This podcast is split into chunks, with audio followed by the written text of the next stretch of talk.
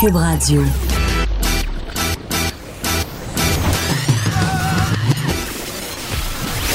Pour elle, il n'y a jamais de mauvaise question.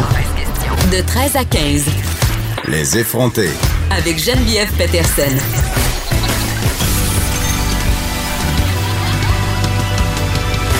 Cube Radio. Salut tout le monde. Euh, Là, c'est vrai, là, c'est le vrai jour de la rentrée, du moins à Montréal. Je veux pas être trop montréalo-centré, mais pour moi, c'est ça qui se passait ce matin. Trois entrées dans trois écoles différentes. Inquiétez-vous pas, la semaine prochaine, je vais arrêter de vous parler de la rentrée. Là. Euh, mais là, cette semaine, c'est pas mal ça qui se passe pour moi.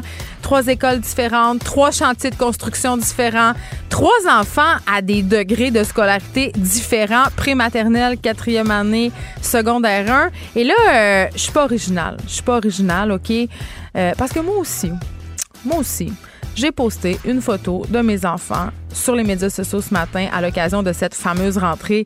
Euh, vous pouvez les voir sur Instagram et Facebook. Euh, et là, je me demandais, je me disais, est-ce que ça gosse les, les gens? Parce qu'on voit toujours ça un peu passer quand il y a un mouvement comme ça sur les médias sociaux, les espèces. Moi, je les appelle les Grinch de Facebook euh, parce que c'est plus sur Facebook. Est-ce que c'est à cause de l'âge de la moyenne des usagers Facebook? Je ne sais pas. Je ne veux, pas faire d'agisme, mais quand même, quand il y a un mouvement comme ça sur les médias sociaux qui se déploie, on a tout le temps des gens euh, qui viennent hurler euh, Ah là, les parents avec leurs photos de rentrée, vous êtes donc ben pas originaux.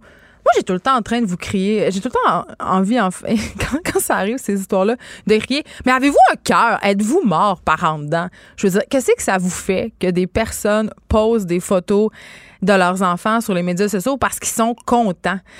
Tu sais, je veux dire, c'est pas grave, ça fait pas ton affaire. Il y a un petit piton qui est absolument formidable, là, vraiment très facile à utiliser. Ça s'appelle masquer masquer la publication, fait que vous serez plus obligé de voir toutes ces photos de rentrée-là. Vous pouvez même unfriender des gens.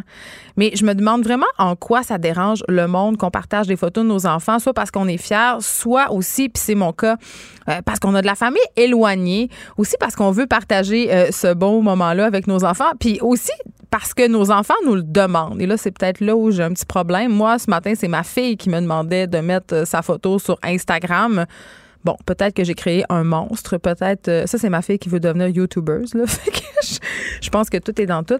Euh, mais je comprends aussi les parents que ça leur tente pas de partager des photos de leurs enfants sur les médias sociaux pour différentes raisons. Je me demande souvent si je fais du sharenting, c'est-à-dire cette tendance à utiliser euh, les photos de nos enfants pour avoir du like, pour avoir euh, de la sympathie des gens ou juste pour exploiter leur enfance sur les médias sociaux euh, à mon avantage parce que les photos d'enfants, ça pogne, il faut pas se le cacher. Euh, mais, mais je pense pas. Mais quand même, euh, à propos du sharenting, et, et là, je fais, je fais du millage sur la rentrée, mais c'est vrai, euh, il faut se demander pourquoi on met des photos de nos enfants sur les médias sociaux. Euh, c'est quoi les raisons derrière ça? En tout cas, c'est mon opinion, elle est bien personnelle. Mais moi, j'ai une réflexion. Je pose beaucoup moins de photos de mes enfants euh, maintenant qu'avant. C'est peut-être parce qu'ils vieillissent aussi puis qu'ils sont plus facilement reconnaissables. Un bébé, ça change beaucoup. Son visage change beaucoup. Des enfants de 8, 9, 10, 11, 12 ans, ben, on peut les reconnaître, puis aussi, euh, on peut se poser la question du consentement. Est-ce que ma fille de 12 ans, ça lui tente que je la mette en vedette sur mes médias sociaux quand on sait que s'il y a plein d'inconnus, euh, puis fort sympathique, là, la plupart des gens qui me suivent, la plupart des gens avec qui je suis amie sur les médias sociaux, ce sont des gens sympathiques qui suivent qu'est-ce que je fais. Mais est-ce que ma fille euh, consent vraiment à ce que je la livre, si on veut, en pâture, le mot est fort, mais à cette communauté-là, euh, qu'elle soit instrumentalisée, si on veut, dans mon feed Facebook, qu'elle, soit un personnage. Parce que les médias sociaux, euh, c'est ça quand même. On édite notre vie, on présente une façon, on présente qu'est-ce qu'on veut, qu'est-ce qu'on veut pas, on présente notre façon de vivre. Est-ce que ma fille a vraiment envie euh, de faire partie de ça? Puis ça va être quoi les répercussions de ça? Parce que je sais qu'elle s'en fait parler dans la cour d'école par ses amis de mes posts, de mes photos. Donc maintenant, c'est une que j'ai. Euh, même quand je fais des posts plus personnels, quand je mets des photos de moi, je me dis, est-ce que, est-ce que je suis à l'aise que ma fille et ses amis voient ça? Est-ce que je suis à l'aise à ce que ma fille s'en fasse parler à l'école? Fait que c'est peut-être la faute, euh, c'est peut-être un- peut-être quelque chose dont on devrait se préoccuper avant de poster des photos de nos enfants. Est-ce qu'on fait du sharenting? Il y a pas, j'ai pas, j'ai cherché l'équivalent en français là. euh, sharenting, c'est un, un mot valise pour share, donc partage, et parenting, donc le parent, être parent. Il n'y en a pas vraiment d'équivalent français. Je trouvais que le mot anglais, c'était le meilleur pour parler de cette situation-là. Bon, bref, je ne pense pas que je fais du sharenting euh, en partageant les photos de rentrée de mes enfants. Je suis juste contente. On est de toute façon une moyenne gang à le faire. Et c'est super beau euh, de voir euh, vos enfants sur les médias sociaux. Leur face de fier. Les enfants sont fiers. Puis là, évidemment, je parle pas de... Parce que c'est sûr qu'il y en a des enfants qui sont pas contents de retourner à l'école, que la rentrée pour eux, c'est synonyme d'anxiété. On en parlait hier justement avec le président de l'Ordre des psychologues du Québec. Mais quand même, la majorité du temps, ça se passe bien et c'est le fun de voir ça aller sur les médias sociaux. Parlant d'école, je vais avoir en studio l'autrice Gabrielle Richard. Je suis vraiment contente euh, parce que c'est une sociologue du genre. Et ça, on voit pas ça souvent. On sait que les questions de genre, évidemment, font couler beaucoup d'encre euh, depuis ces derniers temps. Euh, il y a comme une espèce de sensibilisation du côté des médias pour essayer de discuter de ce sujet-là. C'est pas toujours facile. On marche sur des œufs. Gabrielle Richard qui signe un livre euh, qui s'appelle Hétéro, l'école, avec un point d'interrogation. Donc, elle nous pose la question. On va se demander avec elle, est-ce que l'école enseigne l'hétérosexualité? Est-ce qu'on apprend euh, à l'école les bonnes et les mauvaises manières d'être une fille ou un garçon? Est-ce qu'on est vraiment poigné dans des identités de genre figées? Euh, je ne sais pas où je me situe par rapport à ça parce que je vais être honnête avec vous autres je suis intimement, intimement, intimement convaincue qu'il existe des différences fondamentales entre les filles et les garçons. Euh, je l'ai expérimenté chez nous à la maison. Écoutez, là, je voulais tellement élever mon fils de façon non genrée. J'ai tellement fait attention à ça. Et pourtant, euh, il présente des traits euh, très, très, en tout cas, des traits qu'on attribue aux, au masculin, euh, malgré toutes mes, bonnes intentions. Puis c'est sûr que les enfants, on peut pas les faire grandir dans des bocaux. C'est-à-dire, un moment donné, ils vont à la garderie, puis ils vont à l'école. Puis justement, ils sont soumis à des discours très, très souvent figés sur qu'est-ce qu'est une fille, qu'est-ce qu'est un garçon. Donc, on va discuter tout ça avec Gabriel Richard. Puis on va essayer de se faire une tête parce que, évidemment, euh, il y a des nuances dans tout ça. Joannie Gontier aussi qui va venir nous parler du marketing d'influence chez les jeunes et chez les bébés. Euh, grosse tendance en ce moment. Beaucoup d'influenceurs aussi qui ont des enfants et qui, selon moi, les instrumentalisent, c'est-à-dire se servent euh, de leur, de leur, carrément de leur bébé pour faire du cash. Euh, des entreprises qui courent après ça, des entreprises qui vendent des produits euh, de puériculture, donc des produits qui sont liés à la petite enfance. Est-ce que c'est bien? Est-ce que c'est mal? Hmm, moi, j'ai tendance à voir ça d'un assez mauvais œil. On va en jaser. Plusieurs aussi controverses entourant le fameux September issue euh, des magazines Vogue UK et USA. On sait que le September issue, c'est la Bible, OK, euh, des fashionistas. On, attend, on attend les numéros de septembre de Vogue partout dans le monde. C'est le plus gros, gros, gros numéro de Vogue. Il, il prépare pendant un an, il y a un documentaire sur euh, Anna Winter, qui est la rédactrice en chef euh, du Vogue. Euh, ça s'appelle September Issue. Si vous avez jamais vu ce documentaire-là, voyez-le. Ça nous explique un peu les coulisses, comment ça se fabrique ce numéro-là, tout le travail qu'il y derrière ça, les enjeux aussi économiques qui sont derrière cette édition-là. C'est fascinant. On va en parler avec Joannie Gontier. Le gouvernement Legault qui attendra jusqu'en 2020 aussi, euh, on attend le, rapport de l'Organisation de coopération et de développement économique avant d'imposer une taxe sur les géants du web. Vous savez, la fameuse taxe GAFA. Euh, la taxe GAFA, euh, en fait, c'est qu'on prévoit taxer les grandes entreprises numériques. GAFA pour Google, Amazon, Facebook. Apple, on va en parler avec Ulysse Bergeron, qui est un journaliste spécialisé en économie numérique. Il va nous démêler tout ça les écoles qui ont de plus en plus recours au service du club des petits déjeuners parce qu'il y a de plus en plus d'élèves qui arrivent le matin avec le ventre vide. On aura Tommy Kulchik pour en parler, c'est le directeur général du club des petits déjeuners. On va parler aussi du dossier de la déréglementation des taxis, mais là, dans la perspective du transport adapté parce qu'on a le ministre des Transports, Bonardel, qui s'est rendu aux arguments des personnes à mobilité réduite et qui va modifier le projet de loi 17 afin de protéger justement cette industrie-là. Il y a beaucoup de Québécois qui l'utilisent. Euh, on parle d'une centaine de milliers de transports par année. Donc, euh, on va aussi voir que c'est pas vraiment un projet de loi qui a été modifié. On a plus gardé certaines clauses qui étaient là. On va discuter de tout ça. Émilie Ouellette aussi, l'humoriste, va être là. Elle va nous parler de la fois où elle a dû organiser avec ses enfants un séjour de camping dans sa cour. Et on aura Steve Waterhouse, notre expert en cybersécurité, pour nous parler de cette école suédoise qui s'est mise dans l'eau chaude après avoir utilisé, tenez-vous bien, parce que moi, ça m'a jeté à terre, la technologie de reconnaissance faciale pour prendre la présence des élèves quand même. Euh, on va aussi se parler de l'article dans le Journal de Montréal où on apprend que les PME ne sont pas prêtes à composer avec les cybercriminels. Hey, quelle surprise! Quelle surprise. Si Desjardins n'est pas prêt, j'imagine que les PME ne sont pas plus prêtes. Je veux qu'on se parle de Zara. Vous le savez, là, je bâche souvent les chaînes. Zara, H&M, Joe. Je les bâche, mais je m'achète quand même du linge là, en embrassons nos paradoxes. Euh, Zara qui est au centre d'une polémique quand même parce que, euh, bon, Zara, c'est une marque espagnole. Et là, on essaye de surfer euh, sur le marketing human, comme j'appelle. La vague du body positiviste, le mouvement body positif. Ils ont recruté un, mannequin grande taille. Bon, et là, vraiment à grande taille, je vais mettre des guillemets parce que cette femme-là, qui s'appelle Jill Courtleave, elle fait une taille 40-42. OK, ça, c'est la taille moyenne des Françaises. Et juste pour qu'on soit euh, clair, qu'on se comprenne bien, un 40-42, ça équivaut ici à un 10 ou à un 12. OK?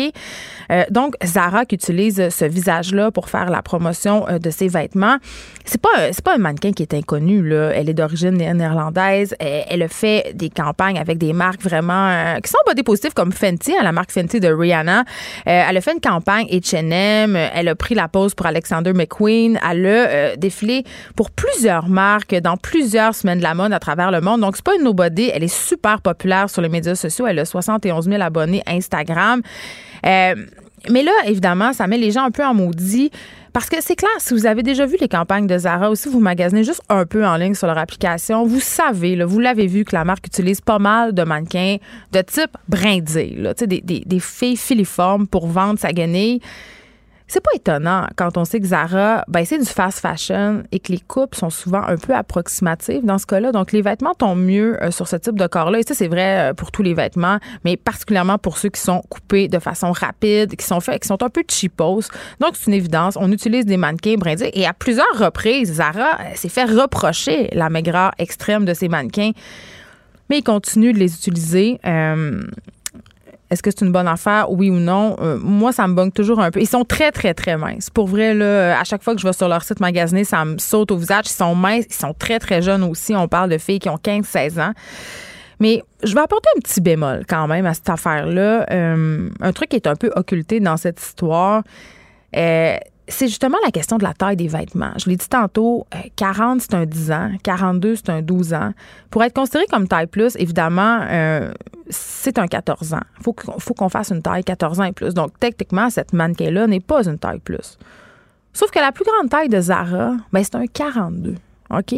Des fois, ça va jusqu'à 46, mais c'est excessivement rare.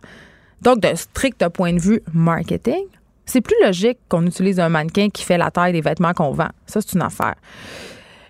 Mais est-ce que Zara devrait faire des vêtements plus grands? Ça, c'est un autre débat, mais moi, je pense que oui. Je pense que c'est ça qui choque les gens. Et je pense que ce qui choque les gens, euh, c'est que dans le contexte actuel, on a fait un choix de mots un peu douteux. Définir cette fille-là comme étant curvy ou ronde, ça allait vraiment, vraiment, vraiment pas passé. Donc, en choisissant euh, Jill Courtleave, c'est sûr, la marque, euh, justement, semble surfer sur ce mouvement-là, ce mouvement body positive, mais c'est un peu hypocrite, un peu opportuniste de leur part. Euh, ils sont pas les seuls. Hein. Il y a plusieurs, on en a parlé ici, il y a plusieurs brands qui emboîtent ce pas-là. Mais tu sais, on va se faire juste un petit rappel, tout le monde, là, le mouvement body positive, OK, c'est un mouvement qui découle euh, de l'acceptation de soi des personnes en surpoids. C'est un mouvement politique, OK? Euh, ce sont les femmes marginalisées qui sont plus grosses, qui sont lassées, euh, qu'on s'intéresse jamais à elles dans le milieu de la mode, qu'elles ne soient jamais présentes dans, les médias, qui sont tannées d'être victimes de grossophobie, de fat shaming, qui sont victimes de euh, de moqueries tout le temps, qui sont pas là, qui sont pas représentés. Donc, je sais pas. Il y a des marques qui font quand même plus que Zara. Selon moi, le Fenty, je l'ai dit tantôt, en est une parce qu'ils ne font plus de retouches. Mais tu sais, présentons donc des filles de toutes les tailles. Arrêtons de dire voici la grosse, voici la fille taille plus, voici la fille curvy. Arrêtons de mettre des mots, de commenter. Offrons donc des vêtements pour toutes les tailles avec des mannequins de toutes les tailles. Et là, on va être véritablement sorti du bois. Donc, Zara, en voulant faire une bonne chose, c'est un peu euh, mis dans l'eau chaude. Ils n'ont pas passé plus loin que le bout de leur nez. Et j'espère pour vrai, là, pour vrai, qui vont avoir entendu le message puis qui vont peut-être essayer de penser au vocabulaire qu'ils vont utiliser à l'avenir. Tu parles d'occupation double? un de mes grands plaisirs coupables dans la vie. On a, on a su aujourd'hui, OK, en ce mercredi 28 août, euh, on, a, on a vu les, nouveaux candidats pour cette édition Afrique du Sud, hein, encore animée par Jay Temple cette année. Et là, on a eu toute qu'une surprise parce que pour la première fois de l'histoire d'Occupation Double, les spectateurs et les candidats, il faut bien dire, vont pouvoir faire la connaissance de Kate, OK, qui est une préposée aux bénéficiaires de 23 ans. Elle vient d'Amos, mais attention, attention, Kate est une femme trans. OK? Et là, évidemment, pour les besoins du spectacle, ce ne sera que le public euh, qui va avoir cette information. Et là là. On va clarifier les affaires. Je pense que pour le mouvement LGBTQ, c'est une très bonne chose qu'on voit enfin une personne trans à la télé. Par contre, j'espère vraiment, et là j'insiste, j'espère vraiment que toute cette affaire-là, ça sera pas tourné en freak show, OK? J'ose croire que c'est pas juste pour faire jaser de l'émission, OK? Qu'on a choisi une personne trans et que cette fille-là, Kate, Damos sera pas offerte en pâture au public. Euh, on le sait, là, les trans sont victimes de discrimination. Euh, on en parle beaucoup, mais quand même, c'est encore un sujet qui fait tiquer bien du monde. J'espère tellement que cette fille-là va être entourée puis supportée dans son aventure parce que des tapons puis des taponnes qui vont avoir leur avis sur son identité sexuelle, puis qui vont y envoyer du hate puis des commentaires à sa sortie, ça va être il va en avoir là, un char puis une barge. Puis là, je vous parle même pas des candidats eux-mêmes parce que pour les bienfaits du show, c'est-à-dire pour faire un show, selon moi, la production a décidé de pas révéler aux participants que Kate est une femme trans, je l'ai dit tantôt, et là là. Je sais pas, là.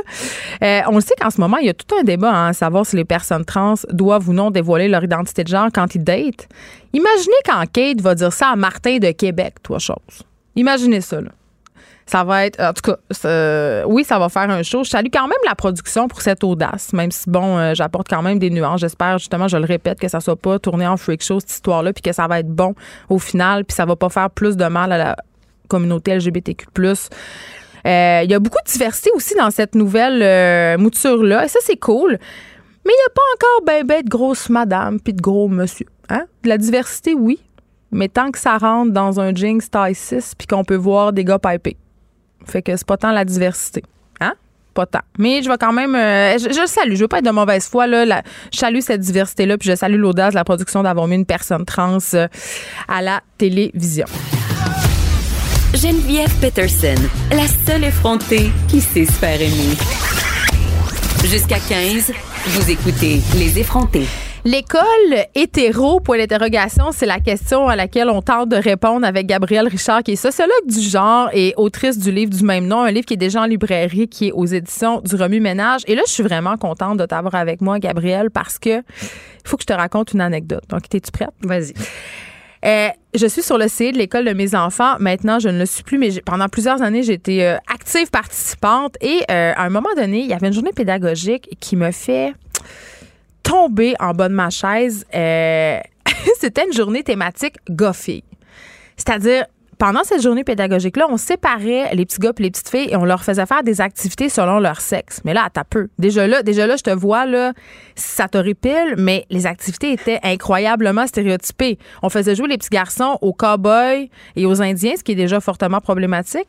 Euh, il y avait des jeux de héros, en tout cas plein d'affaires vraiment cool, d'aventuriers, là, des jeux de science. Et les petites filles, c'était une journée, euh, on se met du cutex, toi, chose on se pouponne, euh, on écoute Katy Perry et, j'ai lutté très fort pour faire enlever euh, cette journée-là. Elle, n'existe plus, mais je me suis quand même butée à l'incompréhension de plusieurs personnes à, l'école à ce moment-là. Écoute, l'anecdote que tu me racontes ne me surprend pas du tout. Pour vrai? Pas du tout. Moi, j'étais surpris que ça existe encore. Je pense que c'était en 2015, une journée goffée. C'est tellement, il me semble qu'on est tellement ailleurs.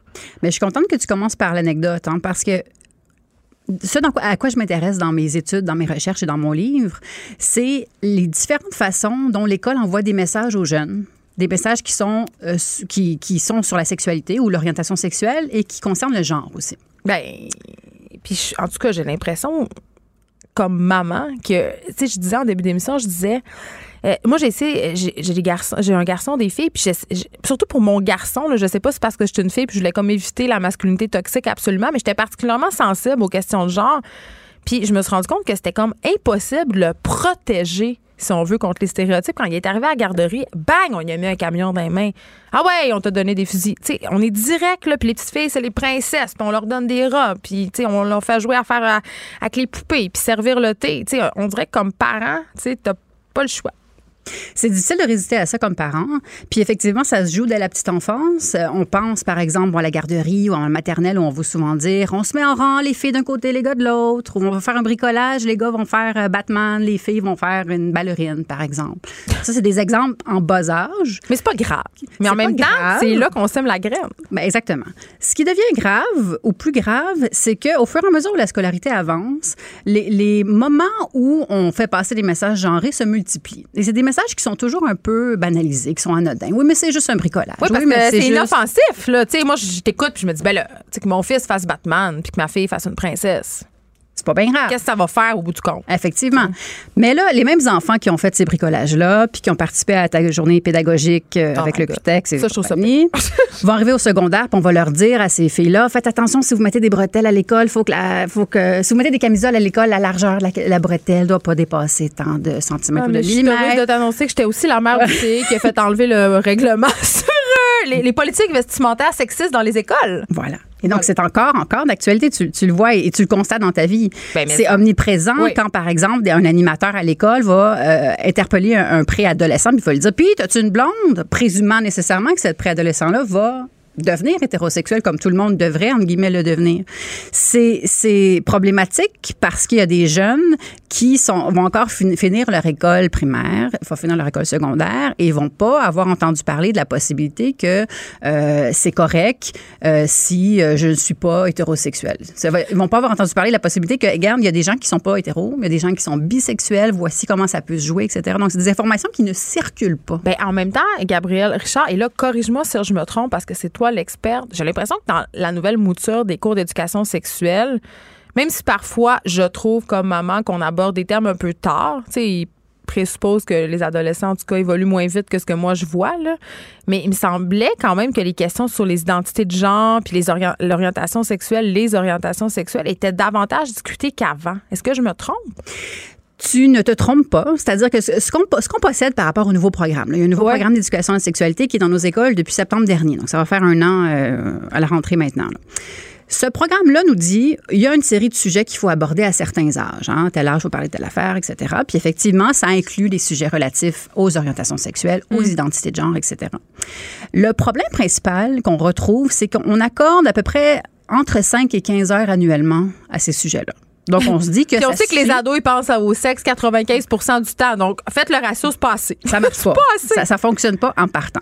Ce, ce qui résulte de ça, c'est que si on a 5 heures annuellement, mettons, je fais le, le plus petit euh, scénario. moi. Si on a 5 heures annuellement, puis moi, mettons, il, il- il m'incombe de parler de sexualité, de quoi je vais parler si j'ai juste 5 heures? Hey, mais tu vas aussi, on- on- tu vas peut-être parler des choses avec lesquelles tu es le plus à l'aise aussi. Premièrement, je vais parler... peut-être des choses. Eh ben, effectivement. Donc, je vais parler de ce avec, avec quoi je suis plus à l'aise, de ce que je connais, puis de ce que je pense qui va intéresser le plus de monde. C'est quoi ce, ce scénario-là? C'est, je vais parler de, bon, vous allez peut-être être actif sexuellement bientôt. Si vous pratiquez la pénétration, assurez-vous de vous protéger. C'est ça le message. Mais en même temps, il faut le dire, là. Il faut les pas- dire, c'est ces effectivement là. important. Il, Oui. faut, il faut le dire. C'est un message qui est important, qui demeure important. Il y, a, il y a des ITSS, il y a des grossesses non désirées contre lesquelles il faut se protéger. Mais quand on a cinq heures de temps, puis que notre message lié à la sexualité, puis à la diversité euh, des On configurations de couple, etc., c'est le seul message qu'on envoie. Le jeune, il enregistre quoi? Hey, oh, ça se peut que je sois actif sexuellement, mais c'est dangereux, ça fait peur, euh, il y a des risques autour de moi. Des pas- maladies. il y a des maladies, euh, il peut y avoir de la violence par mon partenaire, donc euh, c'est dangereux. Tu sais, bref, c'est un terrain miné. La sexualité est présentée comme un terrain miné par défaut. C'est parce qu'on fait bien trop un big deal avec ça. Moi, c'est ça que je trouve. Je pense que notre façon de présenter la, la sexualité aux enfants est vraiment en lien direct avec la façon dont on considère la sexualité dans l'espace social. Et c'est encore quelque chose avec lequel on a beaucoup de misère. Une sexualité libre, c'est-à-dire qui se passe pas dans le cadre d'un couple ou de la procréation. On, est, on, veut pas présenter ça comme étant l'avenue, on dirait, à nos enfants. Tu sais, on veut leur parler de Là, tu vas rencontrer un petit gars, une petite fille. On est très hétéronormatif, encore une fois. Là, tu vas l'aimer. Puis là, vous allez avoir le goût de faire l'amour. Sais, on, on occulte tout un part de la sexualité de maintenant. Un très gros pan. Puis on va aussi dire, ben, éventuellement, vous allez pan. vouloir vous marier, vous allez avoir des enfants. C'est ça, ouais. Donc, on est, on est dans une projection qui est, qui est à long terme. Là, Dans on le dit à nos jeunes, c'est ça, dans un conte de fées. On est en 2019. Là, le conte de fées existe dans certains cas, mais c'est plus. Mais le conte de fées nous a été rentré dans la tête. Ben On voilà. nous conditionne à vouloir ça.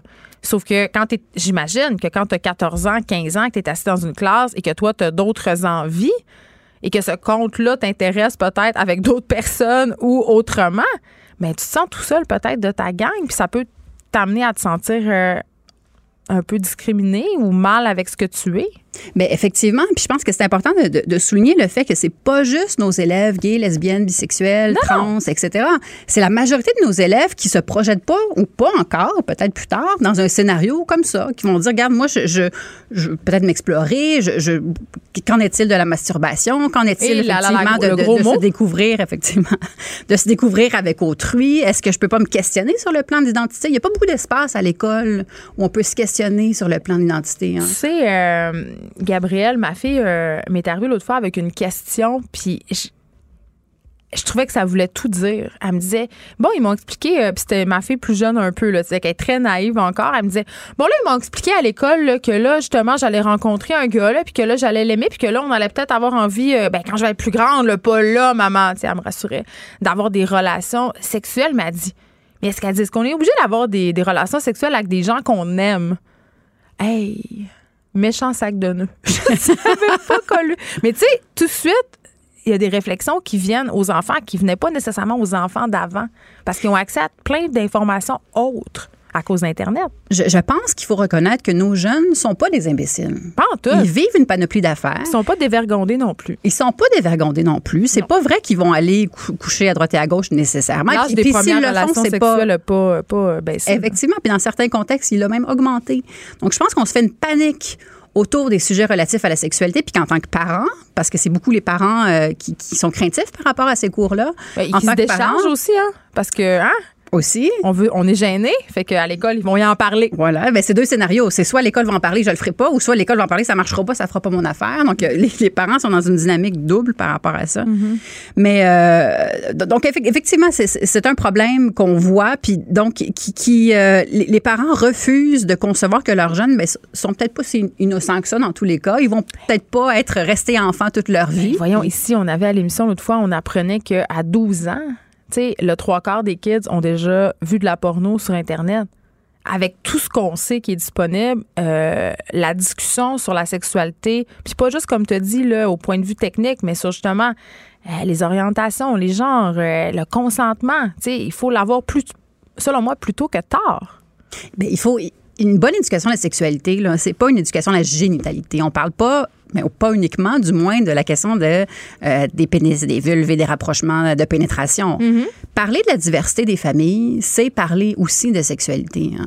C'est, possible une famille avec deux mamans, une famille avec deux papas. Puis il en voit, là. Il, il en voit. Donc, est-ce qu'on peut leur en parler? Est-ce qu'on peut arrêter de les prendre pour des imbéciles et leur expliquer ce qu'il en est et pourquoi et comment ça vient à exister Les enfants sont full ouverts. Dans la classe de ma fille, il y a une fille trans, une petite fille qui est trans. Écoute, moi, l'école organise une espèce de grosse affaire, toi, chose, pour expliquer ça aux enfants. Puis ma fille était comme, mais moi, je m'en fous qu'elle soit trans ou pas. Tu sais, les enfants sont, ils sont très ouverts. Ils gomment nos préjugés à nous parce que pour eux, c'est ça existe. C'est juste comme ça. Oui. Puis un, un autre problème que ça soulève, c'est que en tant qu'adulte, justement, on a notre conception de la sexualité Nos avec biais. nos peurs, nos biais, etc. Donc, si on veut une éducation à la sexualité qui tienne la route dans nos écoles, il faut former adéquatement nos profs et, et et où les autres intervenants qui vont euh, faire euh, ces, ces- ces activités de formation et d'information. Mais ils n'ont même pas les ressources pour enseigner les matières de base. J'ai- eu des profs ici, euh, Gabriel, qui payent de leur poche des manuels scolaires, des livres parce qu'ils n'ont plus de ressources. Fait qu'imagine qu'on leur rajoute la tâche parce que là, on a l'air de dénoncer l'école et c'est pas ça le but de ton livre, c'est pas ça notre but parce que on le sait là à quel point ils sont débordés, ils sont pas capables. Mais est-ce que comment on fait pour sortir l'école de cette hétéronormativité là justement? Y a-t-il des solutions? Tu sais, à part former les profs, il y en a déjà bien ses épaules. Là. Oui, je, pense que, puis c'est ce que je discute dans mon livre, je pense qu'une partie de la solution, c'est c'est d'a- d'aller vers une éducation qu'on appelle anti-oppressive. Qu'est-ce que ça veut dire concrètement? Là? Ça, ça a l'air lourd. Ça a l'air lourd, mais prends une gorgée, je vais t'expliquer ce que j'entends par Je vais là. prendre danger. Quand je parle d'éducation anti-oppressive, OK, c'est simplement de dire, reconnaître que nos jeunes, ils sont pas, euh, sont pas tout seuls dans la cour de récréation. Ils sont en interaction avec une panoplie de jeunes de différents backgrounds, de différentes classes sociales, de différentes, euh, des gars, des filles, etc., etc. Et dans ce contexte-là, ils s'inscrivent dans ce qu'on, dans- ils s'inscrivent dans ce qu'on appelle des rapports de pouvoir. Et l'école doit reconnaître que c'est le cas et doit chercher à amener les jeunes à être critiques par rapport à ces rapports de pouvoir-là. Je veux donner un exemple parce que ça a l'air super compliqué puis ça ne l'est pas du tout. Mais sachez que les auditeurs, en ce moment, là, j'ai une personne qui m'écrit. euh, qui me dit, puis là, tu vois, là, c'est plein de gants blancs. Je t'aime bien, Geneviève, mais vous- voulez-vous bien laisser les gars et les filles être des gars et des filles? C'est le respect qui compte, pas les stéréotypes. T'imagines-tu qu'on veut que les homosexuels et les trans puissent être ce qu'ils sont librement, mais qu'on veut réprimer et empêcher les gars et les filles hétéros d'être ce qu'ils sont? Et c'est un homme hétéro castré solide par sa mère dans son enfance qui te le dit. Bon, en tout cas, là, on pourrait en discuter, mais n- de parler de diversité, c'est pas de vouloir empêcher les hétéros d'être hétéros. Là. Je pense qu'on mélange bien des affaires ici, puis ce sujet-là, il est épineux. Là. Tu Il- vois, il ça est. fait réagir. Ben, j'en, doute pas, puis je suis contente que les, les gens en discutent. Je, je pense. Puis la première partie du commentaire que tu viens de lire, c'est exactement. Ce C'est la réaction typique. Non, mais ce que je veux faire, c'est laisser les gens être qui ils sont. OK? Puis l'école, ce qu'elle fait en ce moment, là, c'est qu'elle continue. Ben, puis l'école, puis on, on le fait dans nos sociétés Hey, partout. je le là. fais moi-même. Je me surprends Voilà. des fois à avoir des commentaires super hétéronormatifs. Puis en même temps, faut, faut se laisser une petite chance aussi. Là, on est élevé d'une façon X, tu sais. Mais je pense que c'est juste d'en prendre conscience. C'est de se dire, regarde, c'est pas vrai que parce que quelqu'un va naître avec un, un corps donné, par exemple, un- quelqu'un qui naît avec un pénis, on va dire c'est un gars. Ce gars-là va nécessairement euh, vouloir euh, Chauffer aimer- les trocs. chauffer des trocs, aimer la course automobile, faire la musculation, puis triper sur les filles, puis euh, donc on, on lui fait un c'est parcours correct, de c'est vie. très plateau aussi. C'est C'est qu'on veut pas empêcher voilà. les gars, euh, les gars là, c'est J'aime pas ça dire ça, mais on, on se comprend comprend, d'être, d'être ce qu'ils sont. Ça veut pas dire, on n'empêche pas les autres d'être qui ils sont. C'est juste, je pense, en tout cas, ce que je comprends de ton message dans ton livre, c'est qu'on veut que tout le monde puisse être qui il est. Oui. Absolument. Donc, l'idée, c'est pas de dire ça marche pas puis c'est mauvais de l'être, de triper sur des trucs de gaga, comme tu dis, quand on est un, un gars. Parfait, ça, ça fait ton fun. Go, continue, amuse-toi. Je suis pas contre euh, le plaisir puis les, les gens qui ont des euh, qui ont des goûts qui sont considérés comme plus stéréotypés selon leur selon leur genre. L'idée, c'est simplement d'ouvrir ce qu'on constate comme le spectre des possibles, de dire regarde, si t'es un gars, tu peux aussi triper sur la lecture, puis ça tente de faire du dessin, c'est correct aussi. Puis si t'as pas le goût de te marier plus tard, euh, marie-toi pas. Tu sais, je veux dire, il y a tellement de possibilités dans notre dans Je notre vais de ramener- configuration. Je vais oui. ramener ça sur le plancher des vaches, Gabriel. Je me dis, tu sais, s'ouvrir puis présenter toutes les possibilités, c'est la meilleure façon pour que tous les élèves se sentent les bienvenus à l'école. Et on sait qu'on a un problème avec le décrochage scolaire en ce moment au Québec, avec le- celui des garçons en particulier. Si tout le monde se sent bien, si l'école, euh, c'est c'est un lieu qui est accueillant, où les jeunes ont l'impression qu'ils peuvent communiquer, être qui ils sont et aussi aller parler, dire, ben, il me semble qu'on va avoir vraiment un bon bout de chemin de fait. Je ne peux qu'être en accord avec ce que tu dis. Ah, Mais oui, écoute, c'était vraiment super. Je, je redis le, le titre de ton livre. L'école hétéro avec un point d'interrogation. Hétéro, l'école, évidemment, euh, aux éditions du Remue Ménage. C'est déjà en librairie, hein? Oui. Fait qu'on peut aller chercher ça. Puis là, je veux, juste, je veux vraiment le répéter, là, parce que c'est jamais clair. On n'est pas en train de dire qu'être hétérosexuel, c'est mal. C'est pas ça du tout. On veut juste dire qu'il existe autre chose, puis ça serait le fun que les enfants qui sont autre chose ou qui vivent autre chose se sentent le droit d'être qui ils sont.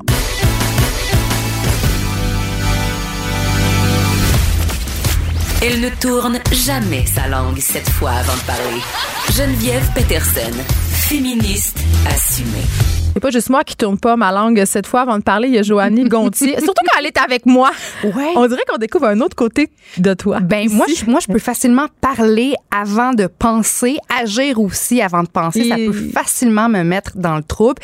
Puis ayant le privilège de travailler dans les médias, puis avoir un micro aussi, il faut que je fasse vraiment attention parce que tu t'as déjà fait une, une grosse niaiserie toi ou dit quelque chose que En tu as vraiment regretté oui par la suite? Euh, non, mais euh, dans il y a des chroniques que j'ai écrites que j'ai regrettées. Oh. Euh, mais regretter, c'est un bien grand mot. Tu sais, quand tu fais une chronique, Joanie, euh, tu donnes ton opinion à vif avec les informations dont tu disposes sur le moment. Hmm. Puis euh, quand le mouvement MeToo est arrivé, euh, je voyais beaucoup de témoignages dans le premier 24 heures euh, sur Internet. Puis je me disais, j'avais fait une chronique sur le mouvement moi aussi qui, qui commençait là, c'était même pas encore planétaire le lendemain, puis le surlendemain ça avait fait boudage. Je m'avais dit, j'espère que ça viendra pas une espèce de de trip pour se faire des likes de Ouais. compassion parce que ça ça me tombe bien gros scénar là c'est un autre sujet dont on pourra parler l'espèce de marketing de la compassion là, faire Ouais. sa carrière sur le fait euh, d'avoir eu des problèmes de consommation Jouer la victime ouais, à un peu l'excès pour attirer pour avoir de la. Ouais, ça me gosse. Fait que j'étais comme, j'espère que, que ça sera pas ça, cette affaire-là. Et évidemment, les gens l'avaient très mal pris. Je pense que je m'étais mal exprimée. Et celle-là, je te dirais, cette chronique-là, euh, je la referais pas. Je la Ok. referais pas. Mais on apprend de ses erreurs. Puis quand on est payé pour donner son opinion, ben des fois, euh, Ouais. Mais moi, je comprends exactement ton point là-dedans parce que oui, il y en a, il y a des opportunistes qui vont utiliser ce mouvement-là ou qui vont utiliser la carte de, de, euh, de troubles de santé mentale ou de troubles ben, les alimentaires. biographies de vedettes qui nous parlent de leurs problèmes. Donné, exactement. C'est qu'à un moment donné, il y a des vraies histoires, des vraies victimes, puis il y en a qui vont utiliser cette Ouais. vague-là à, à leur fin. Puis je suis d'accord avec toi, mais, Mais- c'est un sujet délicat qui peut en fâcher, surtout les victimes qui, qui, Mais qui mettons- commencent à faire leur coming out. Là. Exactement, mais il y a des exemples hyper positifs de ça qui, qui aident du monde. Mettons, je pense à Ingrid Falaise, Mm. tu sais, qui parle de la violence conjugale et tout ça. Elle a mis un visage là-dessus. Euh, ça a peut-être incité des femmes à porter plainte, à parler, à, à, à le dire à leur famille, à se sortir de ça. Ça, je salue ça, sais, évidemment. Là. Mais euh, je trouve qu'il y a des gens là-dedans. Puis c'est comme partout, là, qui, qui Dans n'importe quoi pour tirer la couverte de leur bord. d'accord. Tu sais, à un moment donné, quand ça fait 10 ans qu'on t'a pas vu, tu fais ton comeback en disant ma dépression, C'est ça. correct, mais un moment donné, passe à un autre sujet. Oui, c'est ça. Peu importe le domaine, peu importe le sujet, il y en a qui vont essayer de, de, de magouiller un peu ou d'exagérer pour arriver. Oui. Comme quand je parlais tantôt de Zara, de se, de se servir de du courant social pour tirer la couverte de son bar. C'est tellement ça. Mais on en reparlera, Zara, tantôt, parce que là, tu. Ben, C'est un sujet qui me fait quand même un peu friser le poil moi des bras. aussi, M- ben moi aussi, mais si tu veux, je- en fait, je voulais juste parce que tu en as parlé en, en ouverture, c'est que moi je trouve qu'on devrait juste enlever les étiquettes. Mais moi aussi, l'étiquette des tailles. Tu sais qu'il y a des marques qui font euh, maintenant des diagrammes. Ils font des formes. Oui, mais toi, tu parles d'étiquette de la taille sur les pantalons. Moi, je parle de, de, de l'étiquette femme ronde. Ah oui, mais là. Taille plus. Parce que, justement, je disais, les Français sont vraiment en beau maudit face à ça parce que la femme en, en France, là, en moyenne, porte une taille 40. Donc là, tu traites une, une de femme euh, euh, forte, aux courbes fortes, une femme ronde. Ça représente la, la population féminine de la France au grand Ouais, complet. mais Donc, les Françaises ont un rapport vraiment psychotronique à leur poids, comme beaucoup de femmes dans le monde, mais c'est particulièrement pernicieux en France. J'ai habité là-bas. Les publicités à la télé sur maigrissez, Ah non, les yogourts 0%. sans bon oui, oui, tu sais, fait que je mais comprends. moi, je, je me dis une femme qui est courte sur pattes, une femme qui a une grosse poitrine ou qui en a pas, euh, qui, qui est extrêmement mince, t'en parlais en ouverture. On va pas dire voici l'édition des femmes extrêmement minces. Voici l'édition des femmes mannequins, oui, mais un peu plus petites. C'est pas des, du 5 et 10, c'est du 5 et 7 cette édition-ci. On n'en parle pas. Pourquoi faudrait en parler quand c'est une femme tout à fait normale? du monde. Exactement. Que les femmes, toutes les femmes fassent partie de l'industrie de la mode, de l'industrie du cinéma, de, le- de, de l'industrie On de la beauté filles, sans là. qu'on les étiquette. On parle T'sais. des filles, mais on peut se parler des gars aussi. pour les sais, Je veux pas les exclure de ce débat-là parce que j'imagine que monsieur, tout le monde est pas mal écœuré de voir Christ euh, avec euh, sa tablette, hein? son, Oui. son, son six-pack en chocolat. Là. Ça Oui, peut devenir oui. complexant. Là. Quiconque a déjà magasiné des bobettes masculines, là, et là là. Absolument, absolument. Et là là. Mais la différence, je trouve, entre l'industrie masculine et l'industrie féminine, c'est que l'homme a le droit de vieillir, Ah, ben puis l'homme a le droit d'avoir du poil. Hey, J'essayais Puis, j'essayais tu de sais, les rameuter avec nous autres. Là. Arrête. J'essayais de les mettre de notre bon, bord. C'est un autre, un autre, un autre dossier. débat. Ça me Oui. tentait de te parler aujourd'hui de marketing d'influence chez les jeunes. J'ai vu sur ton Instagram que tes bébés. petits amours rentraient à l'école aujourd'hui comme, comme bien des jeunes d'ailleurs. Mm-hmm. Est-ce que tu sais ce que tes enfants veulent faire plus tard dans la vie? Ah ben là, je l'ai dit, ma fille euh, Sophie, elle avait être YouTubeuse. Ah bon, ben c'est, mais écoute, ça, ça m'amène tout de suite sur mon prochain Ouais. point. Là, quand on demande aux jeunes Américains et Britanniques ce qu'ils veulent faire plus tard, ben 30% d'entre eux veulent plus devenir astronautes, veulent plus devenir joueurs de hockey professionnels, veulent devenir youtubeurs. C'est euh, selon un sondage qui a été commandé par la compagnie surprenant. Lego plus tôt cet été. C'est pas surprenant. On voulait devenir chanteuse, nous autres, puis actrice, puis Ben, mannequin. oui. Même affaire. Oui, puis en fait c'est ça, parce que maintenant être, euh, c'est facile. Ben pas, je dis pas que c'est facile d'être une célébrité sur les médias sociaux, mais ça- on a pour- l'impression que c'est plus accessible. Exactement. Puis je suis tombée en fin de semaine euh, sur un article assez intéressant publié par la BBC qui parlait du fait que les influenceurs deviennent de plus en plus jeunes. Mais d'abord, les influenceurs sont jeunes. Si on pense juste à Instagram, là, 71 des, des usagers d'Instagram ont moins de 35 ans. Moi, j'arrête pas de me demander qu'est-ce qui va arriver de ce beau monde-là quand il va avoir 40 ans. Tu sais, est-ce que tu es condamné euh, C'est ça. Moi aussi, je me pose la question. à sombrer dans l'oubli? Ben, peut-être c'est que- comme dans le vedettariat en général. Ouais. Je pense qu'il faut arrêter de paniquer. C'est juste le- un autre showbiz sur une autre plateforme, mais c'est le même principe. Ouais, mais moi, je me dis que, tu sais, si moi, là, moi, j'ai 31, si je suis des femmes dans ma vieille, tranche. mon Dieu. Je suis trop vieille. Mais je- si je suis des femmes dans ma tranche d'âge sur Instagram, ben, quand ces femmes-là vont avoir 40, 50 ans, je vais probablement continuer à les suivre. Donc, à quel point est-ce que tu amènes ton auditoire, ton, tes spectateurs avec toi? Mais oui, il y a de plus en plus de marketing d'influence qui cible les jeunes, les plus jeunes, les, les ados deviennent euh, Instagrammeurs vedettes. Et il y a même maintenant des parents qui créent des comptes Instagram pour leurs bébés. Pour leurs animaux de compagnie. Pour leurs animaux. Mais ça, ça c'est correct. Un animal de compagnie, ça me dérange pas. Mais un bébé, ça, j'ai un petit malaise avec ça. Puis dans euh, l'article de la BBC, on donne l'exemple de Ralphie Waplington, qui est une mère britannique qui a parti un compte Instagram pour son bambin de deux ans. Puis au début, c'était pour créer un album souvenir, pour, euh, tu sais, pour satisfaire euh, la curiosité de des amis, de la famille. Ça fait boule de neige. Puis là, aujourd'hui, c'est c'est 20 000 et plus, là, les gens qui suivent ce, ce compte-là. Moi, j'ai un problème parce que l'enfant n'a pas le droit de choisir s'il a envie ou pas d'être une star. Plus tard, là, je veux dire, ça va être une star Instagram malgré lui, mais la mère, elle, dit que dans tout ça, c'est une façon de faire de l'argent, de, de- de faire de l'argent, c'est du revenu qui va euh, permettre à son enfant plus tard d'aller euh, d'aller à l'université. Et ça, c'est ce qu'elle dit. C'est ce qu'elle dit, que c'est une Euh, bonne source de revenus. Que... Mais je voulais savoir, toi qui es mère, t'as une fille qui veut devenir youtubeur, c'est quoi ton, ton pouls par rapport à tout ça? Mais moi, deux affaires dans cette histoire-là. Moi, je pense qu'il faut se calmer avec les médias sociaux puis le côté euh, diabolique de tout ça. Là. Je l'ai dit tantôt, je pense que c'est un autre star system. Moi, que ma fille veuille devenir youtubeuse, c'est la même affaire que ça me dit je veux devenir marimée. Dans ma tête, même affaire. Tu sais, c'est euh, c'est ce qu'elle consomme, c'est les vedettes qu'elle aime qui sont sur YouTube, euh, surtout YouTube en ce qui la concerne. Donc, c'est normal qu'elle s'identifie puis qu'elle veuille devenir ça Ouais. mon rôle de maman là-dedans, à moi, c'est comme quand ta fille veut devenir chanteuse. C'est de dire beaucoup d'appelés, peu d'élus. Ouais, ouais. Pourquoi tu veux faire ça? C'est-tu juste pour être connu? T'as-tu quelque chose à dire? Hmm. Tu sais, fait que c'est un rôle d'accompagnateur. Après ça, c'est sa vie. Elle fera bien ce qu'elle veut. Ça, ça me stresse pas. Ouais. C'est juste normal, tu sais. Ouais. Mais, mais là, là où moi, j'ai peut-être plus un petit bug, c'est avec euh, le côté subventionné de la patente. Puis les parents qui embarquent là-dedans. Euh, Il y a des enfants, tu sais, je parlais d'un petit gars en Corée du Sud qui s'est acheté une maison à 6 millions de dollars parce que c'est un- un- une star de l'unboxing. Tu sais, l'unboxing, c'est déballer des affaires euh, en direct là, sur Insta. Là, on peut se questionner qui regarde ça, mais apparemment, pas mal de monde, s'il peut générer autant de revenus. Ben, récemment, dans l'actualité, on parlait de la petite Coréenne qui avait acheté une maison de Ben, de c'est 8 ça. millions de dollars, Boram. C'est ça, ben c'est ça. Bon, c'est exactement ça. Donc, euh, tu sais, là, tu dis, c'est vraiment une vraie industrie. Puis tu dis aussi, des fois, je vois du monde aller ces médias sociaux que je trouve qu'ils instrumentalisent leurs enfants, leur maternité, leur grossesse pour se faire commander du stock, se faire payer des poussettes, se faire envoyer du linge. Est où la limite? Parce que moi, pour vrai, je vais être super honnête, là, j'en ai des gens qui m'écrivent sur Instagram. Puis je suis pas énormément suivie, là. J'ai genre 5000 personnes. C'est pas beaucoup, là. Eh, puis j'en ai des compagnies québécoises qui m'ont déjà écrit pour me dire Hey, ils sont envoyés euh, nos vêtements, euh, tu sais, tag- Euh, Non!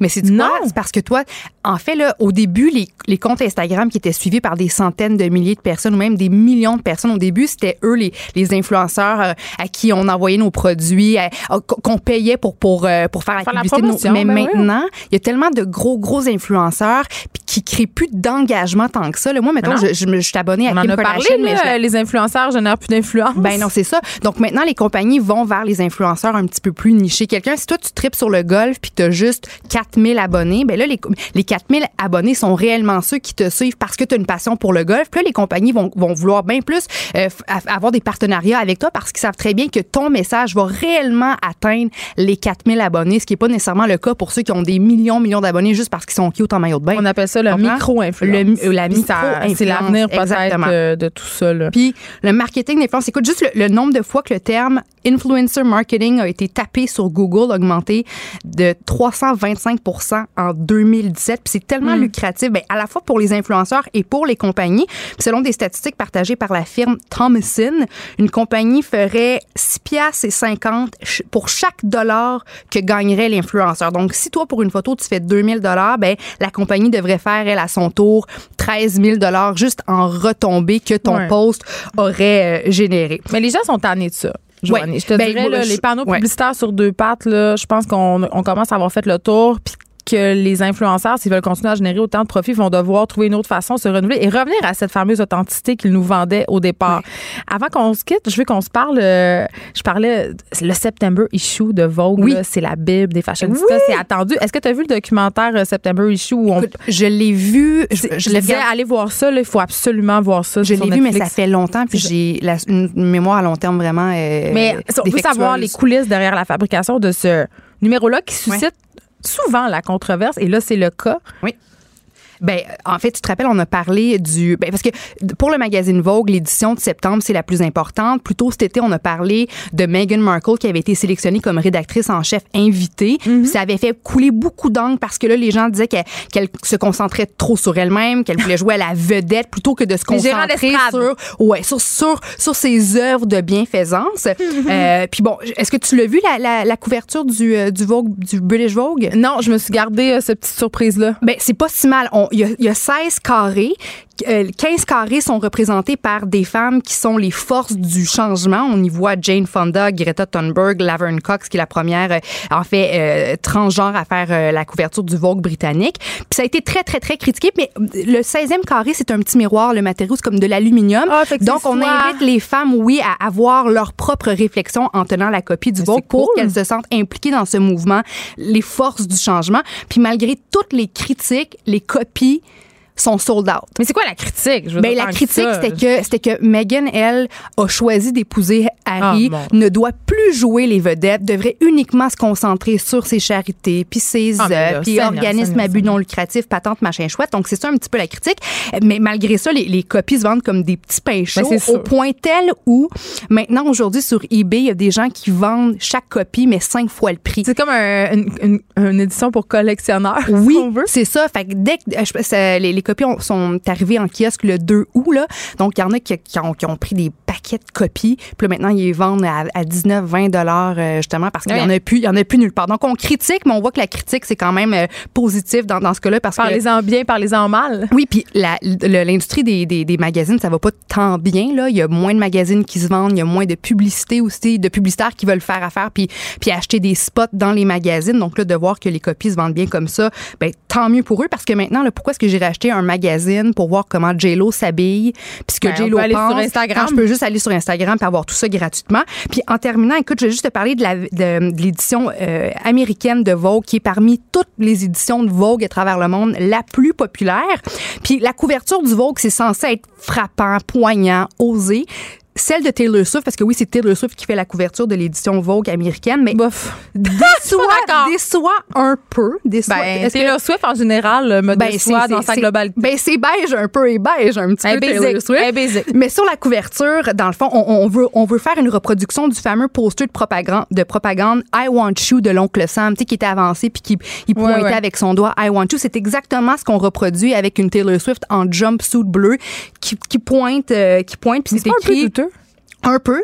Mais c'est ça, mais c'est parce que ça soulève la controverse parce que les gens sont en train de dire en ce moment aux États-Unis, on veut contrer l'homophobie, on veut contrer euh, le racisme, Et là, on évoque tout ça puis on prend image. la parfaite petite fillette blanche Ouais. riche qui représente le white supremacy, puis on la met sur la couverture d'une édition qui devait être un petit peu plus politique. Moi, je pense que Taylor Swift a fait la couverture parce que pour la première fois, elle a affiché ses couleurs politiques. Tu te rappelles en 2016, là, quand on était contre Donald Trump, il y a plein, plein, plein d'artistes qui ont supporté les démocrates, puis elle, elle avait rien dit, alors qu'elle a 121 millions d'abonnés sur Instagram. c'est une des influenceurs. On- plus- oui, on aurait pu s'attendre à ce qu'elle prenne position, mais elle avait tu sais, c'était silence radio chez elle. Puis tu vois, il n'y a pas si longtemps, c'est là qu'elle a vraiment euh, pris pour la première fois position. Elle a écrit, euh, ben en fait, elle a, elle a pris le temps de critiquer la, hum, la républicaine Marsha Blackburn pour ses positions anti-mariage gay, entre autres. Puis Mais c'est ça- payant de se mouiller, c'est pour ça qu'elle le ben, fait. c'est ça. Mais surtout, regarde bien ça, ap- a- après avoir critiqué Marsha Blackburn, elle a pris le temps de, de rappeler à ses abonnés que fallait s'enregistrer pour voter, qu'on ne pouvait pas juste arriver aux urnes puis penser qu'on a le droit de voter sans s'être préalablement enregistré. Puis juste après ce message-là sur ses médias sociaux, en 24 heures, là, il y avait 65 000 nouveaux voteurs qui étaient enregistrés. Puis tu vois, c'était les, euh, les, le MTV Music Video Awards lundi. Ben là, il est arrivé avec une espèce de, de costume euh, couleur arc-en-ciel. Puis encore une fois, son Qui message. évoquait la diversité qui sexuelle, évidemment. Exactement. Puis son message, encore une fois, était à saveur euh, politique. Elle a rappelé aux gens qu'ils pouvaient aller signer une pétition qui était en ligne, a demandé à la Maison-Blanche de répondre. Donc, on voit qu'elle commence tranquillement, pas vite, à se mouiller. C'est Ah, peut-être pour ça qu'elle a fait la Joanie. couverture du Vogue. Est-ce qu'elle commence Mais à je se mouiller ou c'est dans l'air du temps, puis je pense qu'elle elle comprend qu'elle peut engranger beaucoup de dollars en surfant sur la vague. Je pense que dans le cas de Taylor Swift, malheureusement. Puis elle s'était fait critiquer parce que bah, pour pour sa pour son sa, sa non prise de position en 2016. Fait que là, Ouais. devant tout ça. Moi, j'appelle ça du féminisme de salon de coiffure. Mais ça, mais ça. Ben, on parlait d'op- d'opportunisme tantôt, Ben, de gens qui profitent de la vague. Ben, Zara, euh, Zara, euh, tout le. Greta. Non, je vais pas dire. Je, Non, pas pas- non, non, non, non, non, non. je niaisais, je niaisais. enfant. Non, je sais, je niaisais, je voulais pas aller là. Non, mais oui, il y a, comme une vague euh, politique, une Mais c'est vague c'est payant. féministe. une vague- C'est payant, c'est ça. Voilà. c'est ça. Écoute, c'était un plaisir, Ben, à Gontier, de être avec nous la semaine prochaine encore. Et euh, ça sera l'occasion pour nous euh, de parler de toutes sortes de sujets comme aujourd'hui. C'est toujours un plaisir. Merci. Plaisir partagé. Geneviève Peterson, la seule effrontée qui sait se faire aimer. Jusqu'à 15, vous écoutez Les effrontés. On s'en va complètement ailleurs. On se parle du GAFA puis de la crise dans les médias parce qu'on sait que depuis le début de la semaine, à Québec se déroule la commission sur l'avenir des médias et on se penche justement sur la crise médiatique que l'on connaît. Euh, plusieurs ont profité de l'occasion euh, pour euh, dire plein d'affaires. Et là, euh, moi, je je suis pas tout à fait sûre que je me retrouve dans ces histoires de GAFA, la commission aussi de l'OCDE qui a eu lieu, le rapport. Et là, on va se démêler avec Ulysse Bergeron qui, lui, est spécialisé en économie numérique et qui s'intéresse particulièrement au GAFA. Bonjour Ulysse. Bonjour Geneviève. Écoute, là, euh, Oui. juste au départ, là, euh, le gouvernement euh, Legault qui est revenu euh, justement sur sa position, qui, qui, qui la précise, c'est pas clair. Et parle-nous un peu de, de la position du gouvernement, aussi du rapport qui est tant attendu de l'OCDE. Qu'est-ce qu'on peut retrouver là-dedans?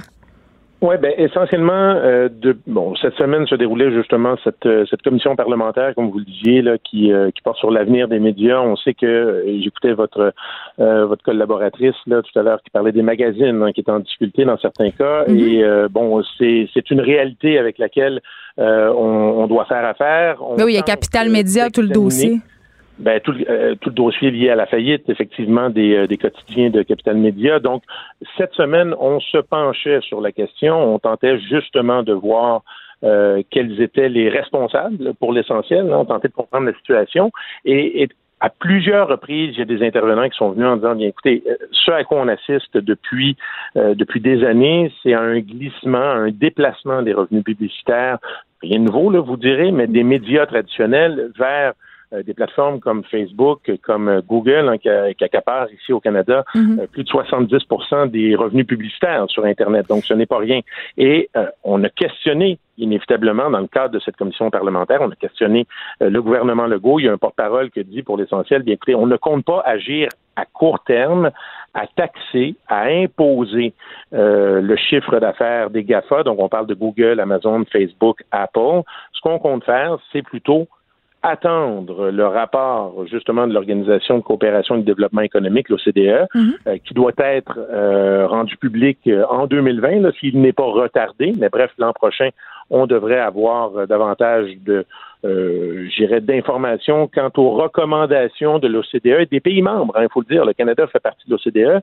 Donc, il y a un groupe de réflexion à l'heure actuelle au sein de l'OCDE qui se penche justement sur la question de l'économie numérique, euh, quels sont les défis fiscaux qui sont liés à cette économie numérique et comment on pourrait harmoniser euh, les différents systèmes fiscaux à travers le pays pour justement créer une certaine équité fiscale. Donc, essentiellement, ce que dit le gouvernement Legault, c'est qu'on va attendre la publication de ce rapport, on va attendre les recommandations, on se met sur le mode attente, disons-le de cette façon-là, euh, et euh, simplement rappeler que même si le rapport est publié en 2020, on est loin de la coupe aux lèvres. C'est-à-dire que euh, c'est des solutions qui seront avancées, mais des solutions qui doivent découler d'un consensus. Hein. Geneviève, vous vous en doutez. Oui, mais j'ai comme... parle d'un consensus, faut que tout le monde s'entende. Et on n'a pas les mêmes intérêts nécessairement d'un pays à l'autre. Pensez au Luxembourg, à l'Irlande d'un côté, euh, qui fait partie des dynamiques d'optimisation fiscale. Et si vous avez des pays comme le Canada, la France, l'Allemagne, les États-Unis, euh, les intérêts sont pas les mêmes.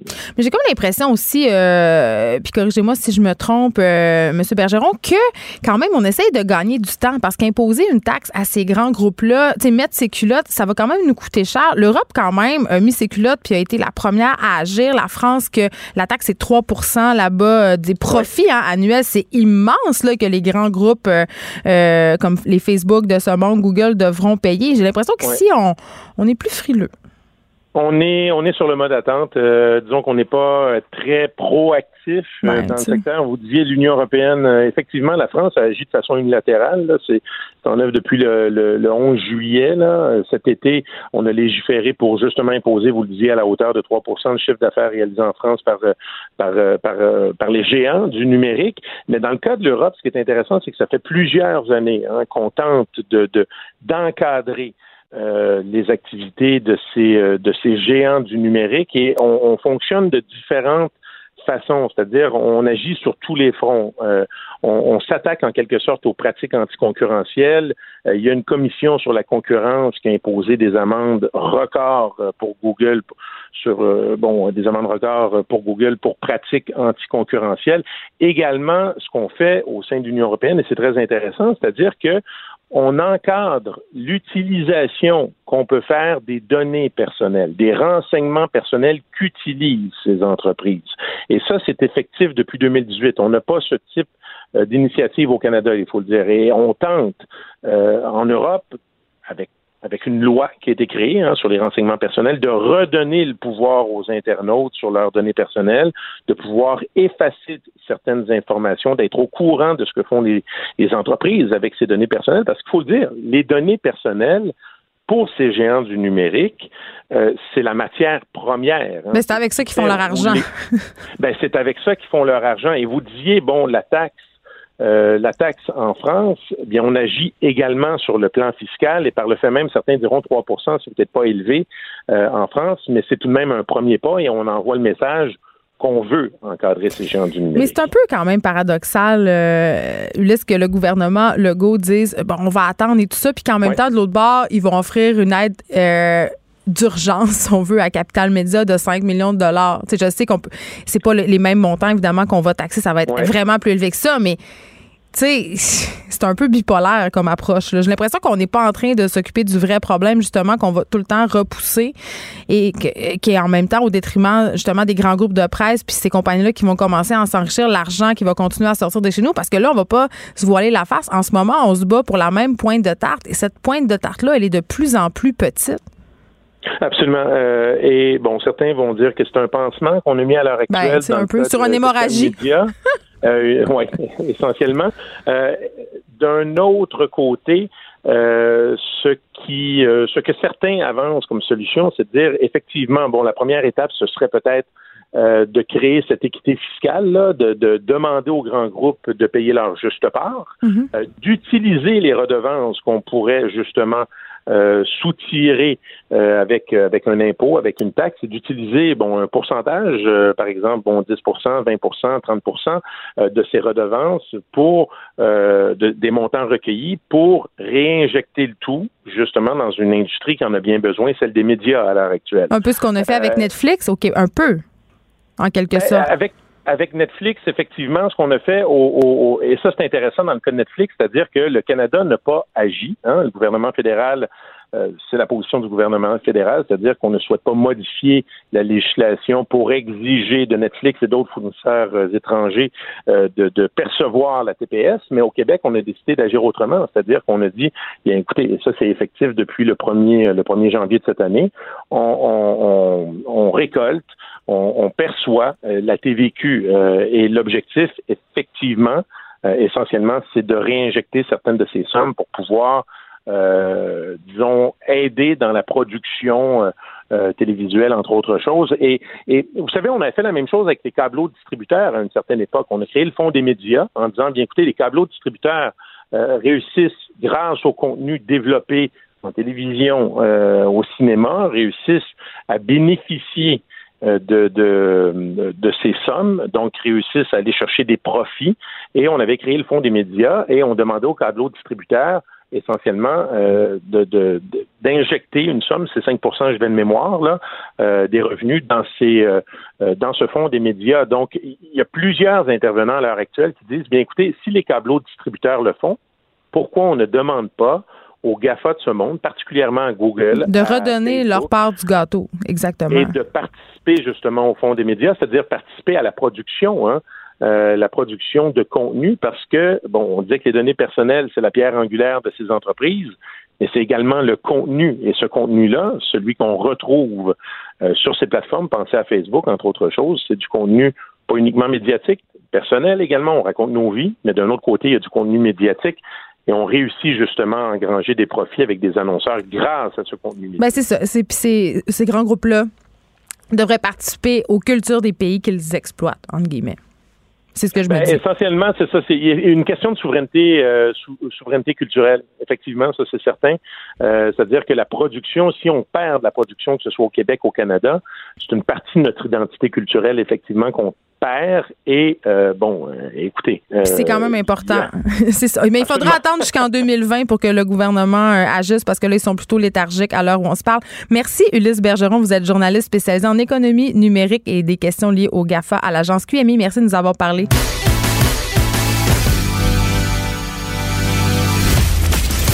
Elle ne tourne jamais sa langue cette fois avant de parler. Geneviève Peterson, féministe assumée le ministre des Transports, François Bonnardel, qui se rend aux arguments des personnes à mobilité réduite et qui modifiera le projet de loi 17 afin de protéger l'industrie du transport adapté. On en jase avec Rosanne Couture, qui est directrice générale de l'Alliance des regroupements des usagers du transport adapté du Québec. Bonjour, Madame Couture. Bonjour. Premièrement, euh, ça touche combien d'usagers, ça, le transport adapté?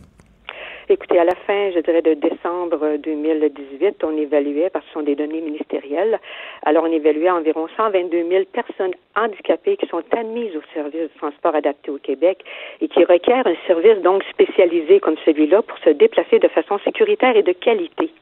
OK. Et là, euh, si je comprends bien, euh, il y a beaucoup de ces déplacements-là qui étaient et qui sont assurés par les chauffeurs de taxi. Et à cause de la déréglementation de l'industrie du taxi par la CAC, ben chez vous, vous craignez en fait que les personnes handicapées euh, en situation de handicap, je sais jamais qu'est-ce qu'il faut dire, euh, aient un peu une perte de leurs droits, qui, qui, qui vivent un certain recul par rapport à la situation du transport adapté, sécurité, fiable. Tout à fait. Vous avez entièrement raison. Écoutez, euh, euh, pour répondre à votre premier énoncé, c'est que euh, il y a environ l'industrie du taxi mhm. réglementée telle qu'elle est connue actuellement et avec laquelle on travaille depuis plus de 20 ans, mais qui existe depuis plus de 40 ans. Alors, c'est cette industrie qui, bon an, mal an, je dirais, réalise plus de 6 millions de déplacements euh, sur les à peu près 9 millions de déplacements qui s'effectuent au Québec euh, en, ces, en ces années-ci, là, au niveau du transport adapté. Alors, c'est énorme comme fournisseur. Et là, à cause des journées de grève qu'a connu l'industrie du taxi, euh, il y avait des usagers qui étaient vraiment pénalisés. Là, je disais dans le journal une madame qui avait pas pu se rendre carrément au travail là, à cause de ça. Écoutez, vous touchez un point important. Le transport adapté pour les personnes handicapées fait en sorte qu'elles ont la possibilité ou, euh, au contraire, euh, de se déplacer complètement. Vous savez, euh, les personnes handicapées doivent aller à l'école, au travail, recevoir des soins de santé, fréquenter la famille et les amis comme tout le monde. Et vous savez, si vous me permettez, en cette année 2019, le paradoxe que que, vient introduire, je dirais, le libellé du projet de loi 17, euh, c'est qu'on célèbre cette année les 40 ans de euh, la loi assurant l'exercice des droits des personnes handicapées, dont le droit au transport pour se déplacer. Et le, or, le projet de loi 17, et ça tombé le 21 mars 2019, est un bien triste moment dans l'évolution du droit au Québec des personnes handicapées de se déplacer. Parce que vous savez, non seulement ce projet de loi amène la disparition de la loi actuelle concernant les services de transport par taxi, mais il occulte aussi complètement les dispositions qui s'y trouvent déjà, qui s'y trouvaient déjà avant qu'il élabore le projet de loi concernant les personnes handicapées, euh, pour ce qui a trait, par exemple, à la formation obligatoire des chauffeurs, mais également concernant l'accessibilité universelle de véhicules taxi. Mais attendez, le monsieur Bonardel quand même a dit qu'elle allait le bonifier, là, que ça allait devenir obligatoire. Euh, ben, c'est-à-dire, écoutez, vous savez, quand on écrit un projet de loi et que depuis 20 ans, il existe déjà des dispositions, c'est la question qu'on a posée à M. Bonardel lors de notre, lors de la commission parlementaire. Pourquoi avoir enlevé des dispositions euh, qui, euh, qui, je dirais, qui obligent le gouvernement par l'objet de la loi dont je viens de vous parler et qui sont des, des obligations qui sont transversales au niveau de tous les ministères? Alors, pourquoi les avoir enlevées? Pour essayer ensuite de les remettre, mais à l'intérieur d'un libellé qui ne fait aucunement référence à la clientèle, mais qui se préoccupe davantage euh, de l'entrepreneuriat que des véritables services pour l'ensemble de la population, incluant les personnes handicapées. Et vous savez, c'est une population qui vieillit et qui va nécessiter de plus en plus un transport attentif à ses besoins de déplacement. Et tout ça, faut-il le rappeler, confondu dans un démantèlement pur et simple d'une industrie du taxi qui est formée, encadrée par une loi et un règlement, et évidemment qui effectue, comme je viens de vous le dire, plus de 6 millions de déplacements, euh, évidemment qui, qui en est le principal fournisseur. Alors vous comprenez que l'impact de ce projet de loi est important. Vous parliez de l'inquiétude, les inquiétudes des usagers. Évidemment que les usagers sont inquiets parce qu'on peut déjà anticiper un impact euh, en termes de réduction euh, dans les différentes régions du Québec du nombre de chauffeurs. Vous savez, quand on abolit des, des permis, parce que l'on parle des vraies choses, quand on abolit des permis qui euh, donnent justement l'autorisation à des chauffeurs d'exercer, et quand on abolit du même coup euh, l'argent qui, qui, qui, avait été investi pour obtenir ces permis, ben on peut s'attendre à ce qu'il, vous savez, c'est tout à fait logique de s'attendre à une réduction du nombre de chauffeurs qui sont découragés par ces choses. Ben, c'est ça, Madame Couture. Euh, je lisais le témoignage d'un chauffeur de taxi qui disait, euh, et là, je résume, euh, bon, qui avait adapté des véhicules, évidemment, parce que la, la demande augmente. Hein. lui disait, écoutez, là, on fait 50 à 60 transports par jour de 6 à 11 le soir, mais comme leurs permis valent plus rien, parce que là, le gouvernement, disons les vraies affaires, les a choqués, a choqué l'industrie du taxi, mm-hmm. ben, ils n'ont pas de contrat. Donc, si, avec l'entrée en vigueur de la nouvelle loi, Uber offre des rabais, ben, il y a plein de monde qui vont utiliser ces services et c'est évidemment si ce chauffeur-là souligne que si on a moins de demandes de transport adapté, ben ça sera plus rentable et les chauffeurs ben, vont simplement arrêter d'offrir ce service-là. Donc, est-ce que le gouvernement prend pas les personnes handicapées en otage? Écoutez, c'est absolument ce qui se passe présentement dans l'incertitude que ça crée. Quand vous dites, ben écoutez, il y a des contrats qui ne seront pas renouvelés, il y a des chauffeurs, moi je dis des chauffeurs qui vont aussi sans doute abandonner leur permis. Euh, donc, on est dans un temps de pénurie aussi d'une main-d'œuvre, mais il faut se ramener aussi, là, vous parlez d'Uber. Vous savez, l'acteur qui est pressenti euh, comme euh, prochain, enfin futur fournisseur de services, ben il en fait partie. Sauf qu'Uber, on se rappelle, euh, qu'il est rentré au Québec euh, il y a à peu près 4-5 ans de façon, on dirait, euh, je dirais, illégale dans son désir d'exercer. oui, mais on peut pas on peut pas empêcher le progrès, Madame Couture. Là, je vais vous poser une question un peu bête. Je sais pas si c'est le cas pour les gens qui utilisent le transport adapté, mais moi, je sais, je l'utilise Uber. Ok, je le dis là. À chaque fois que je prends un taxi, à chaque fois, c'est compliqué, c'est compliqué payer, c'est sale, les chauffeurs sont bêtes. Est-ce que c'est la même chose dans le dans le cas des transports adaptés? Je pense pas. Mais quand même, si les gens font le choix d'Uber, si Uber réussit à s'implanter autant que ça, c'est parce qu'il y a un besoin. Sauf qu'Uber, vous savez qu'il a eu un projet pilote qui a duré plus de deux ans. Aucun, aucun rapport d'évaluation des services n'a été, n'est ressorti. Et je vous rappelle qu'Uber n'exerce pas auprès des personnes handicapées. Mais ils veulent. Oui, ils veulent. La seule chose, c'est que le projet de loi ne vient pas euh, contingenter, je dirais, ne crée pas d'obligation à cet effet au niveau de la formation. Ça va sans doute être introduit, sauf que ça va être introduit dans un dans le dans un libellé euh, que nous on qualifie qui ne fait pas référence à la clientèle. Vous savez, quand on veut améliorer des services, là, je parle du gouvernement. Le Hmm. gouvernement a pour responsabilité, lorsqu'il euh, lorsqu'il euh, évalue ou revoit un projet de loi, de penser à la population dans son ensemble. Sauf que la population vieillit. Alors, c'est tant mieux si vous pouvez, si vous pouvez, Madame, prendre euh, Uber euh, sans vous soucier euh, d'aspects reliés à la mobilité, mais ce n'est pas le cas de la clientèle que nous Non. représentons. Et évidemment, euh, nous, on se préoccupe de l'offre de services et euh, bien sûr, cette offre de services va s'accroître. Je veux dire, la demande de services va s'accroître et va nécessiter de beaucoup, beaucoup de chauffeurs et donc une main-d'œuvre formée, qualifiée, etc. Et vous savez, nous, nous sommes vraiment préoccupés par le fait qu'il n'y ait pas eu d'évaluation euh, des travaux euh, du, de, d'Uber, de son projet pilote.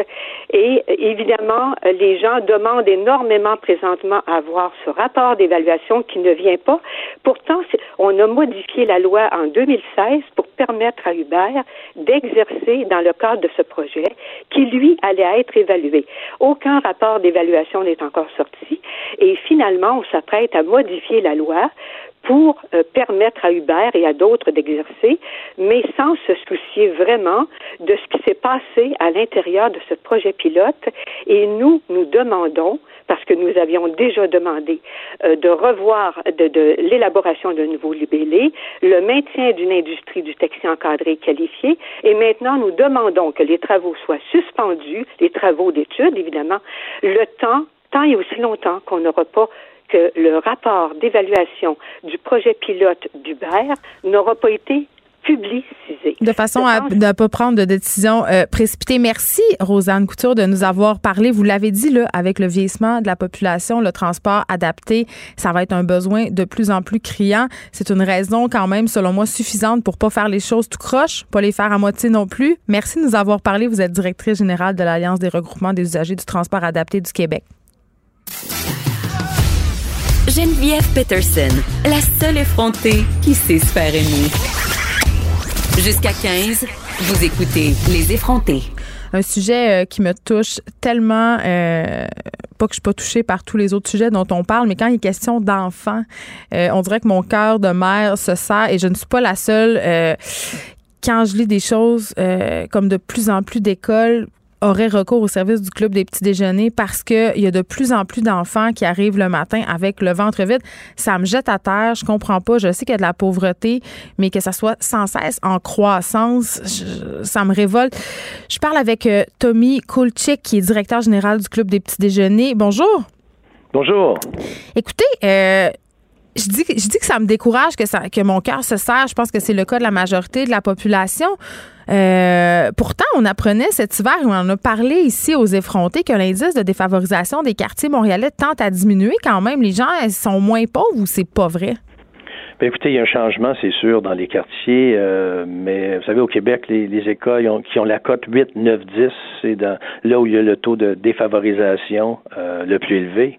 Euh, nous sommes présents, nous, dans 380 écoles euh, au Québec où le taux est très élevé, mais il reste encore, par exemple, euh, euh, au Québec, à rejoindre plusieurs écoles. Il y a près de 550 écoles encore qui demeurent, même si le taux parfois change au niveau des statistiques, au sein même de l'école, il reste encore un bassin d'enfants qui ont besoin d'aide. Oui, parce que c'est la on- gentrification qui fait changer ça. Les revenus montent, mais les gens pauvres restent, ils sont encore là. Exactement. Et on est fiers de dire, on, va, on approche de notre 25e euh, année de, de- en, en place au niveau du club. On ne s'est jamais désengagé lorsqu'on est en place. On offre un service indépendamment que le, le- le- les stats changent d'un pour cent. On va continuer d'être présent et on est toujours présent. Mais euh, comme j'ai dit, euh, l'entrée scolaire, ça veut dire aussi euh, la réouverture des programmes des petits déjeuners. Euh, et grâce à ce qui se fait en ce moment, puis je dois le rappeler, les gens se demandent toujours comment on peut faire une différence. Mais la seule raison que nous, on a pu servir 1,9 million de déjeuners supplémentaires comparativement à l'année précédente, c'est parce que à l'entrée scolaire, euh, chez Bureau en gros, jusqu'au 7 septembre, on va vous demander, voulez-vous rajouter un déjeuner à votre euh, votre liste J'ai d'achat? vu ça hier quand je suis allée faire les, les dernières emplettes de maman Ouais. de dernière minute. Oui, oui, oui. Alors, chez, chez, chez Bureau en gros, c'est jusqu'au 7 septembre, mais par la suite, c'est chez Costco et Walmart à partir du 9 et du 12 septembre. C'est grâce à cet effort-là au niveau des, partenaires corporatifs.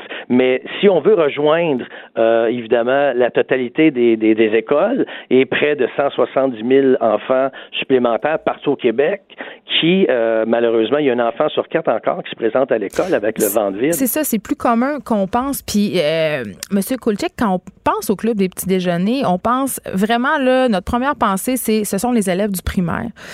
Oui. Mais, euh, tu sais, bien logiquement, si on déjeunait pas au primaire, il y a des fortes chances pour que ce soit la même chose au secondaire, là. Ben écoutez, l'année passée, euh, euh, la, la Fondation du Grand Montréal a fait une étude justement sur l'état de santé et, et ils nous ont rappelé que 46% des étudiants au secondaire arrivent à l'école sans avoir déjeuné. Mais c'est pas pour des Un raisons de pauvreté.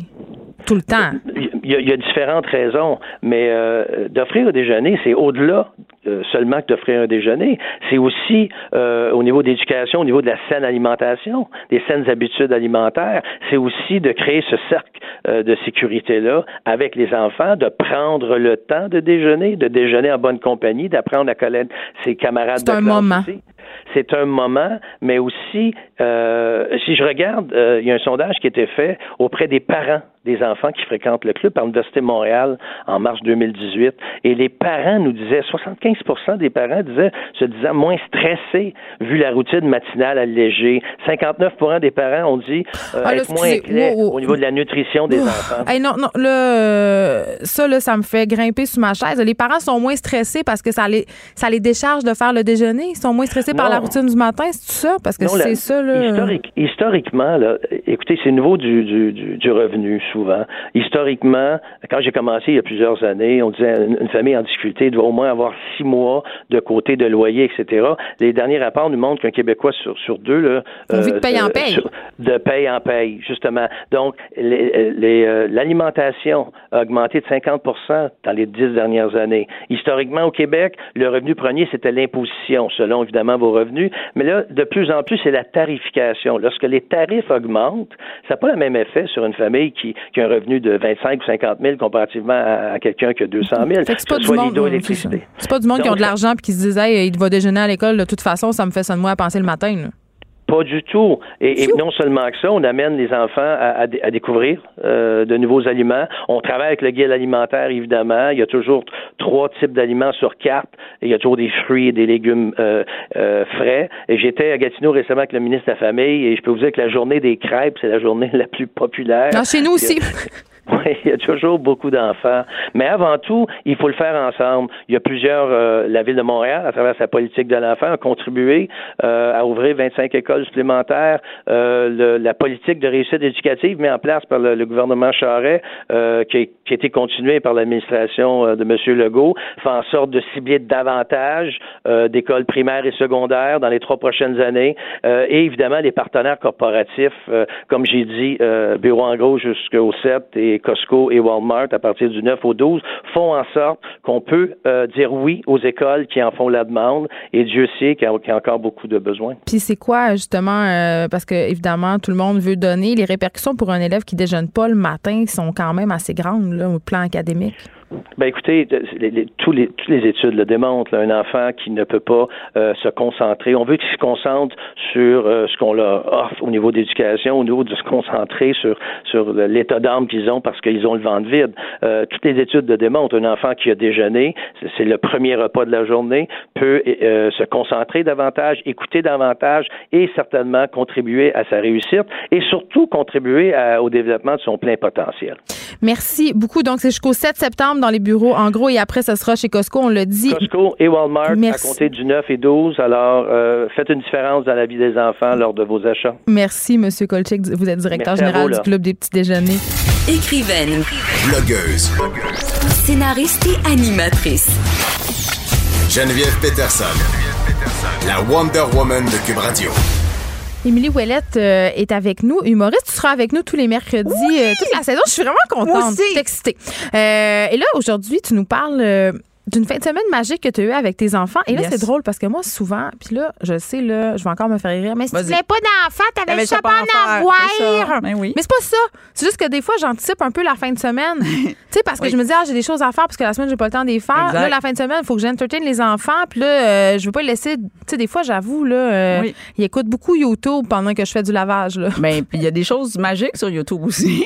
Ouais, mais pas tant. On- Non, pourquoi non. pourquoi c'est pas à ça qu'ils s'intéressent, mes enfants, aux choses magiques sur YouTube. Ils s'intéressent juste aux maudites conneries. Ah ouais non non mais ça, ça. ça je suis non mais c'est ça attire tout le monde ça ça c'est ça mais écoute je suis d'accord avec toi la, la fin de semaine elle peut être stressante parce que euh, c'est là qu'on fait la on fait l'épicerie on fait le lavage on fait le ménage tout ce qu'on n'a pas le temps de faire la semaine on le fait la fin de semaine mais moi je me suis dit il faut OK, attends, c'est parce que le ratio de mauvais de mauvais souvenirs versus les bons souvenirs, des fois là, c'est pas une- en termes de quantité, c'est en termes de qualité, OK? Fait que là check moi bien là, je sais, je vais être intense pour toi. Tu sais, qu'Émilie- tu sais, mais si tu le sais pas, là, je vais te l'apprendre. Tu sais que j'ai écrit une chronique intitulée euh, Du temps de quantité et non du temps de qualité. Où je faisais la louange. euh, tu sais, je trouve qu'il y a beaucoup de monde qui se dédouane avec ça. Ah, moi, je passe pas tant de temps que ça avec mes enfants, mais quand je passe du temps, je dis, ça, c'est le fun, c'est du temps de qualité. Non, non, ça prend aussi du temps de quantité. Là. Euh, là un peu. Ben oui, effectivement. C'est sûr que. Absolument, je suis d'accord avec toi. Là, Faire à- l'épicerie, ça, ça se par contre là-dedans. De- Le temps de quantité. Ça, c'est du temps de quantité. Ah, toutes les, ben, les déplacements, les tout déplacements, garderie, maison, école, c'est du temps de quantité. j'ai eu des conversations de qualité sur le bord du rack à yogourt, là? Et là là. Mais non, mais ça, c'est dans les obligations. Mais une Oui, oui. fois, mais là, mon, mon objectif, c'est de faire euh, monter ton, euh, ton sentiment de culpabilité fois 1000, OK? Ouh là là. Parce- Il est déjà tellement dans le tapis. Non, mais je te jure, je vais le faire péter, OK? Moi, il y a une fin de semaine par année que je me dis, on donne tout. C'est cette fin de semaine-là où on donne tout. Tu sais, tout le monde parle de Woodstock encore après je sais pas combien d'années parce qu'il paraît que c'était la fin de semaine la plus malade. Ça, ben moi, là, ça, c'est le Woodstock version enfant. Ce que je fais, c'est une fin de semaine malade. Attention, prenez crayon, papier, prenez votre tête, prenez votre cœur, n'importe quoi, mais notez tout ce qu'on a fait Je dans note la en fin de ce semaine. moment. OK, je le sais, je te vois euh, de, de la dactylo. La dactylo? T'es dans train de, t'as pris ton cours de dactylo pour Je- non, noter. hey, je tape à deux doigts, OK. c'est épouvantable. Puis moi, en plus, j'habite dans une coopérative d'habitation. OK? Puis ça, on en reviendra à un moment donné sur le fait que je suis hippie. Mais là, Je pense qu'on en a déjà beaucoup parlé, là. oui, mais on- il y a tant de choses à dire là-dessus. Mais dans ma coop, j'ai réussi à convaincre tous mes voisins de faire une fin de semaine magique, malade, magistrale pour tous les enfants de la coop. Mais ça, c'est hot. Moi, je, je te vénère pour ça, Ouais. là. Non, mais là- T'es quelqu'un de positif. T'es Ben, t'es un atout. Je suis. Tu veux que je sois ton ami, OK? Parce que c'est ça qui se passe. Et là, je convainc. Parce que c'est ça le plan, Geneviève, c'est que moi, je convainc les autres, ils font tout. Tu comprends? Hey, c'est machiavélique, avait- mais j'aime ça. Ben, c'est ça qu'il faut. Fait que là, bref, OK, je t'explique ma fin de semaine. C'est là que tu notes parce que ça va être une fin de semaine comme ça que tu vas faire l'année prochaine, OK? Ben, il va falloir que j'ai la collaboration de mes voisins. Et ça, ce n'est pas gagné. Mais t'as un an pour y arriver. Pas- OK, il va falloir que j'use des techniques. L'été prochain, on s'en reparle. Fait que là, la première des affaires, OK, puis c'est la fin de semaine, en fait, c'est du vendredi au dimanche. Je veux juste que ce soit bien dit, là. On parle pas de genre, une petite heure, on a fait quelque chose un après-midi, puis ça a été malade. Ça va être du vendredi au dimanche, rien de moins. Vendredi soir, on part ça avec des festivités. On fait des jeux. Là, des jeux, là, de toutes sortes. Là, on fait du ping-pong, on sort. Tu sais, puis ping-pong, là, j'ai pas de table de ping-pong. Là, on est allé chercher deux raquettes, une balle, tu mets ça sur euh, n'importe quelle table, tu gogosses un filet. Tu... Eh oui, les enfants, ils, pitchent- ils savent pas comment jouer au ping-pong. Comme Fait les que- Olympiades. Exactement, les Olympiades dans la cour, j'avais pas ce nom-là, mais c'est exactement ça.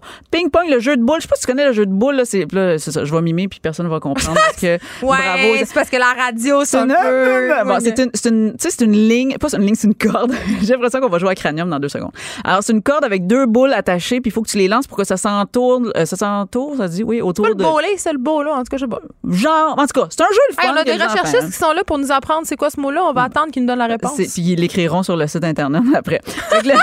Hey, c'est beaucoup d'attente. écoute, on met des, je mets des tapis. c'est quoi ce jeu-là? C'est le bowler, le bowler. Hey, non, pas. moi je dis le jeu de boules. C'est pas je dis ça, mais c'est pas de même. vulgaire. Je pense pas que tu ailles chez Canadian Tire puis tu dises Hey, avez-vous le jeu de boules? Il y en a plusieurs sur les étages. Ou en vente, en tout euh, qui, qui font du service à la clientèle. Mais bon, euh, euh, donc les Olympiades avec, on met des tapis par terre. Fait que tout le monde sort des tapis. Tout le monde fait du yoga. Fait que tout le monde a un tapis de yoga en quelque part. Sauf moi. Et là, on fait. Ben, c'est pour ça que tu as un an, Geneviève, pour te préparer. C'est ça, il faut, c'est ça. OK. Fait que ça, je note tapis, tapis de yoga. de yoga. Puis là, les enfants font de la gym. C'est ça qu'ils font. Ils font des roulades, mais ils pensent qu'ils sont Simone, là, tu sais, euh, la championne gymnaste américaine.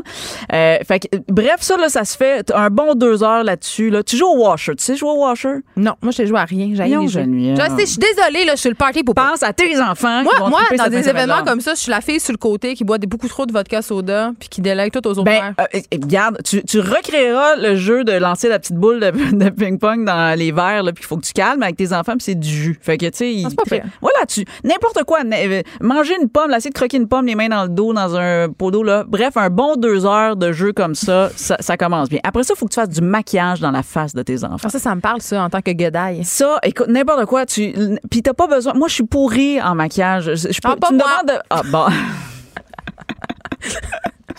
Comme le concours des mères. J'aime comment Moi, je suis meilleure. à chaque phrase que je dis, t'es comme ben moi ça, ben moi non, ben moi. Ben bon. Fait que voilà, ça c'est déjà un atout. T'auras pas besoin d'aller faire de cours, tu vas faire du maquillage. Moi quand on me demande un chat, ça a de l'air Batman. Tu sais, genre, je- Mais c'est pas grave. Mais c'est, mais c'est ça. Mais ça, ils trippent. Fait que vraiment, tous les enfants, tu les maquilles de bord en bord. Tu fais des chats qui ont l'air des oiseaux. Tu fais des euh, n'importe quoi. L'important, c'est de faire quelque chose. Exact. Puis quand ils te demandent, genre, est-ce que tu pourrais me faire genre, euh, l'incroyable Hulk? Puis là, tu fais comme. Ben, tu fais juste mm, toutes tes peintures à face envers. ça, c'est Hey, ça, c'est facile. Ça, c'est facile. Mais tu sais, mettons, il y en a qui vont te demander des affaires super difficiles avec dans le détail. Puis là, tu vas faire, Hmm, ça te tenterait pas un beau, une belle coccinelle? Tu sais, comme tu vas. Tu... Anyway, Tu ou vas tu dis le oui, pouvoir de la suggestivité. ou tu dis oui, puis tu fais ce que tu veux, pareil. puis après ça, il va être. Moi, c'est ça euh, ma stratégie. mais oui, il va être maquillé après. Fait que là, t'as fait des jeux. Après ça, tu fais du maquillage. Après ça, je sais que ça, tu l'as déjà fait. On fait le cinéma dans la cour. Ah ben oui, nous autres, on a fait des projections Et à grand voilà. déploiement. On avait même volé euh, de l'équipement au théâtre de Carleton. On les salue, en Gaspésie. Ouais, on avait volé un projet. On l'avait emprunté, là. C'est ça qu'on dit, on dit l'avait emprunté. emprunté. pour une nuit parce qu'on faisait une pièce de théâtre là-bas. Mais pas moi. Pas, j'étais pas l'actrice, là. On l'écrivait, nous, les Oui. auteurs. Puis, Donc, pas euh, grand-chose. Non, fait- ben, c'est pas vraiment important, là, l'histoire. Ben non, l'histoire, les paroles. C'est ça. Fait qu'on avait volé le projet, toi, chose. Puis Ben- on avait fait une projection sur un mur de grange et c'était magique. C'est- mais le voilà, tu vois, fait que là, t'as eu deux heures de jeu, tu t'es maquillé à la face au bout, puis là, tu fais un cinéma dans la cour. Puis là, t'as pas besoin. Je sais là que souvent les gens vont penser à des films. Mais c'est quoi les films dernier cri qu'on Ben, a qui vont tout le monde? Tu vas chercher des classiques. Des, Hey, là, retour vers le futur, il y a Retour vers le E.T., futur. tout ça. Moi, c'est le hit de l'été, cette trilogie-là. Karate Kid, il aime bien ça. Karate Kid. Écoute, nous, on a écouté Kirikou en fin de Hein? semaine. Qui ça? Oh non, tu vas pas me dire que tu connais pas Kirikou. Attends, je vais googler. Mais non, ça là, c'est un c'est un classique de dessin animé qui a Ah. l'air d'avoir été fait en 1902. Kirikou et la sorcière. Exact. Là, tu Ah, vas regarder ouais. ça. Je te C'est dis. juste 98, là, c'est pas tant vintage. Ben, je le sais, mais ça a de l'air pareil. Ok. Ben, 98, euh, réfléchis, là. Ouais, c'est vrai, je veux 21 pas. je veux- ans. non, mais c'est ça. je veux pas m'avouer qu'on n'est plus en 98. Là. C'est ça. C'est ça. OK. Fait que quand les c'est Backstreet Boys, c'est ça. Les Backstreet Boys étaient au top puis Kirikou sortait, OK? Fait que là, ça, tu vas regarder ça, je te le dis, ça, J'ai jamais vu, fait que ça va être parfait. Voilà. Dehors. Fait que là, là, évidemment, popcorn, chip à volonté, là. Tu sais, je veux dire, là, c'est pas le temps de dire on regarde un cinéma on se dehors. lâche puis lousse dans le bar à pain. Là. on se lâche lousse dans les cochonneries, ça fait partie du. C'est pas des brocolis, c'est le temps de faire ça. Il n'y aura pas des pois chiches grillés pour remplacer le tout. Là. Non. Non, non, non. non. Mais non, voyons, on va avoir du fun, là. Bon. Je sais. Là, quand le film est fini puis qu'il fait noir parce qu'il faisait noir de- de- à la base, écoute, tu penses que ta soirée est finie? Non, la fin de semaine, il faut qu'elle soit au top du top. Ils ont jamais vu ça. Fait que c'est là, tu t'es envoies toutes mettre en pyjama, brosser les dents, parce que, bon, voilà, on- c'est ça. On, se On est quand même des bonnes mères. On est quand même des bonnes mères. Et là, ils reviennent dehors, parce que ça va être dehors là, que ça se passe cette soirée. Et là, tu racontes une histoire. Fait que là, toutes les. Là, ça va être ta ruelle au complet. Ça va être n'importe- Je sais que tu vas. C'est mon département. Elle me regarde avec des yeux, Geneviève, elle me regarde avec des yeux en voulant dire qu'est-ce que c'est, tu vois. Mais C'est même pas pas de ruelle, là, fait que ça, ça part. Mais dans ta cour, je sais pas, va chercher des enfants, faut juste que tu aies l'autorisation parentale. et, des épipènes. et des épipènes. et là, tu racontes une histoire, ils sont tous en pyjama, c'est beau. Et là, quand c'est fini, tu te dis, oh mon Dieu, c'est l'heure d'aller se coucher. Non, on est juste vendredi soir encore, On peut se Geneviève. coucher à 2 h du matin. On- écoute, et là, après ça, on fait un petit concert. Nous, on a fait un concert. Il y a un papa qui joue du violoncelle. C'est nous le concert, c'est pas eux autres. Là, non. Ok, j'avais vraiment peur. Non, non, non. Le papa, mais le papa avec sa fille, ils ont fait du Tchaïkovski, genre violon, violoncelle. C'était super beau. Après ça, il y en a qui ont chanté. Fait il y en a qui ont fait comme, Ah, moi, j'ai une chanson. Puis il y a des chansons de caca qui sont arrivées. C'était très beau. C'était dans l'harmonie. Mais ça m'angoisse tellement, c'est un beau moment de voisinage. On dirait que je te crois pas. Je te le dis. Je je il va falloir que. S'il y a des gens de ma coopérative qui m'écoutent en ce moment, venez témoigner sur la plage euh, de Geneviève. On ne croit pas, mais c'est arrivé vendredi Non, mais dernier. je veux que tu m'invites. Je, je ça, Absolument. tu vas- mais tu vas capoter tout le long. S'il pleut, mettons. Ah, mais là, s'il pleut, tu remets au, au OK, OK, il lendemain. a pas, Là, voyons, là, y a on pas des là, on se- on pas des, un on- chapiteau. Là. Non, non, on se calme le, le- le stress. Là. Mais que là, puis là, après, une fois que tu as eu le une fois que tu as eu des jeux pendant deux heures, que t'as- tu t'es fait maquiller, que tu as eu un cinéma, que tu as eu une histoire dehors, en pyjama, que Ben, tu là, as tu fait dors, la. là. Là, tu t'en vas. Oui, mais là, tu as ouvert une tente dans ta cour, puis là, on fait du camping dans la cour. Ça, j'aime ça. Ça, c'est malade. Parce que ce qui est le fun, c'est que tu peux te lever la nuit et aller dans ta toilette. Tu sais, tu comprends? T'es t'es pas obligé de Ça, faire. c'est un avantage. ça, c'est un gros avantage. Fait que le camping dans ta cour, là, on s'entend encore une fois dans, la- dans la tente. Hein, c'est pas le temps de faire comme moi. Ça vous tente-tu de manger des petites graines de lin avant de se coucher? On, Non. on sort les biscuits, le lait, tout ça, on gosse. Euh, ça saute ces matelas soufflés qui vont se dessouffler durant la nuit. Mais c'est ça, Ça, le fun. Moi, mes enfants sont. Écoute, ma fille de deux ans, elle sautait tellement partout. Elle sautait dans la face de mon fils. là.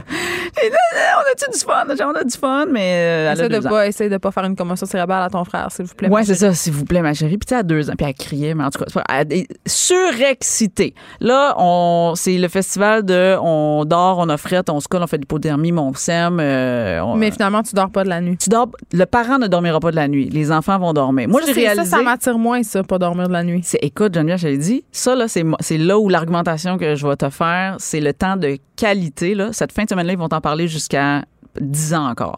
Tu, fait que tu le sacrifies une nuit de sommeil, mais tu sais que ça va te. Ça va payer au bout du compte. ça va payer au bout du compte. Ça va peut-être être moins cher de thérapie pour eux plus tard. C'est Mais ça, ça m'étonnerait. par contre. on, est, on fait tout ce qu'on peut. OK, on met dans nos côtés.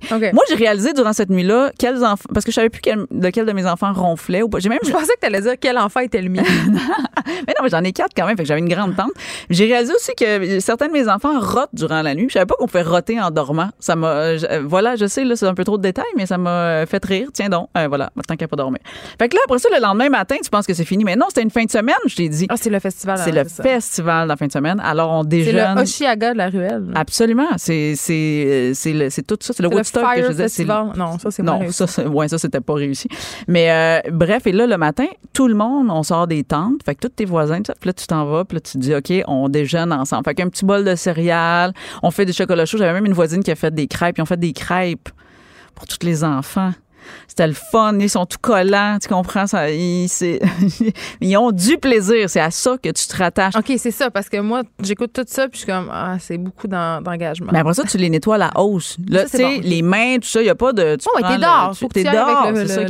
Et là, cette journée-là, on a laissé les tentes dehors. On les a pas encore rangées. Fait que ce qui fait que cette journée-là, les enfants ont passé. Là, tu te reposes un peu, tu as le droit, tu un petit break le samedi. T'es pas obligé d'être juste dans la ruelle. T'as pas juste. Non, non, non. Et les enfants, ils trippent. Ils- tout d'un coup, c'est comme si c'était une cabane 5 étoiles, je sais pas quoi, là, comme un penthouse. Là, ils, ont fait des jeux d'entente. Là, tout d'un coup, ils ont fait des spectacles. On est allé regarder des spectacles. Ils ont fait des beaux spectacles, marionnettes, ça. Du plaisir, du plaisir, du plaisir. Fin d'après-midi. Mais on- qui ramasse tout ça? Ça, c'est. mais ça s'auto-ramasse un moment donné à la fin, tranquillement, pas vite. Ouais. Là, vers la fin du samedi après-midi, chaque personne ramasse sa tente. Fait qu'on a ramassé notre tente, nos affaires, puis tout ça. Et euh, là, on sort les barbecues.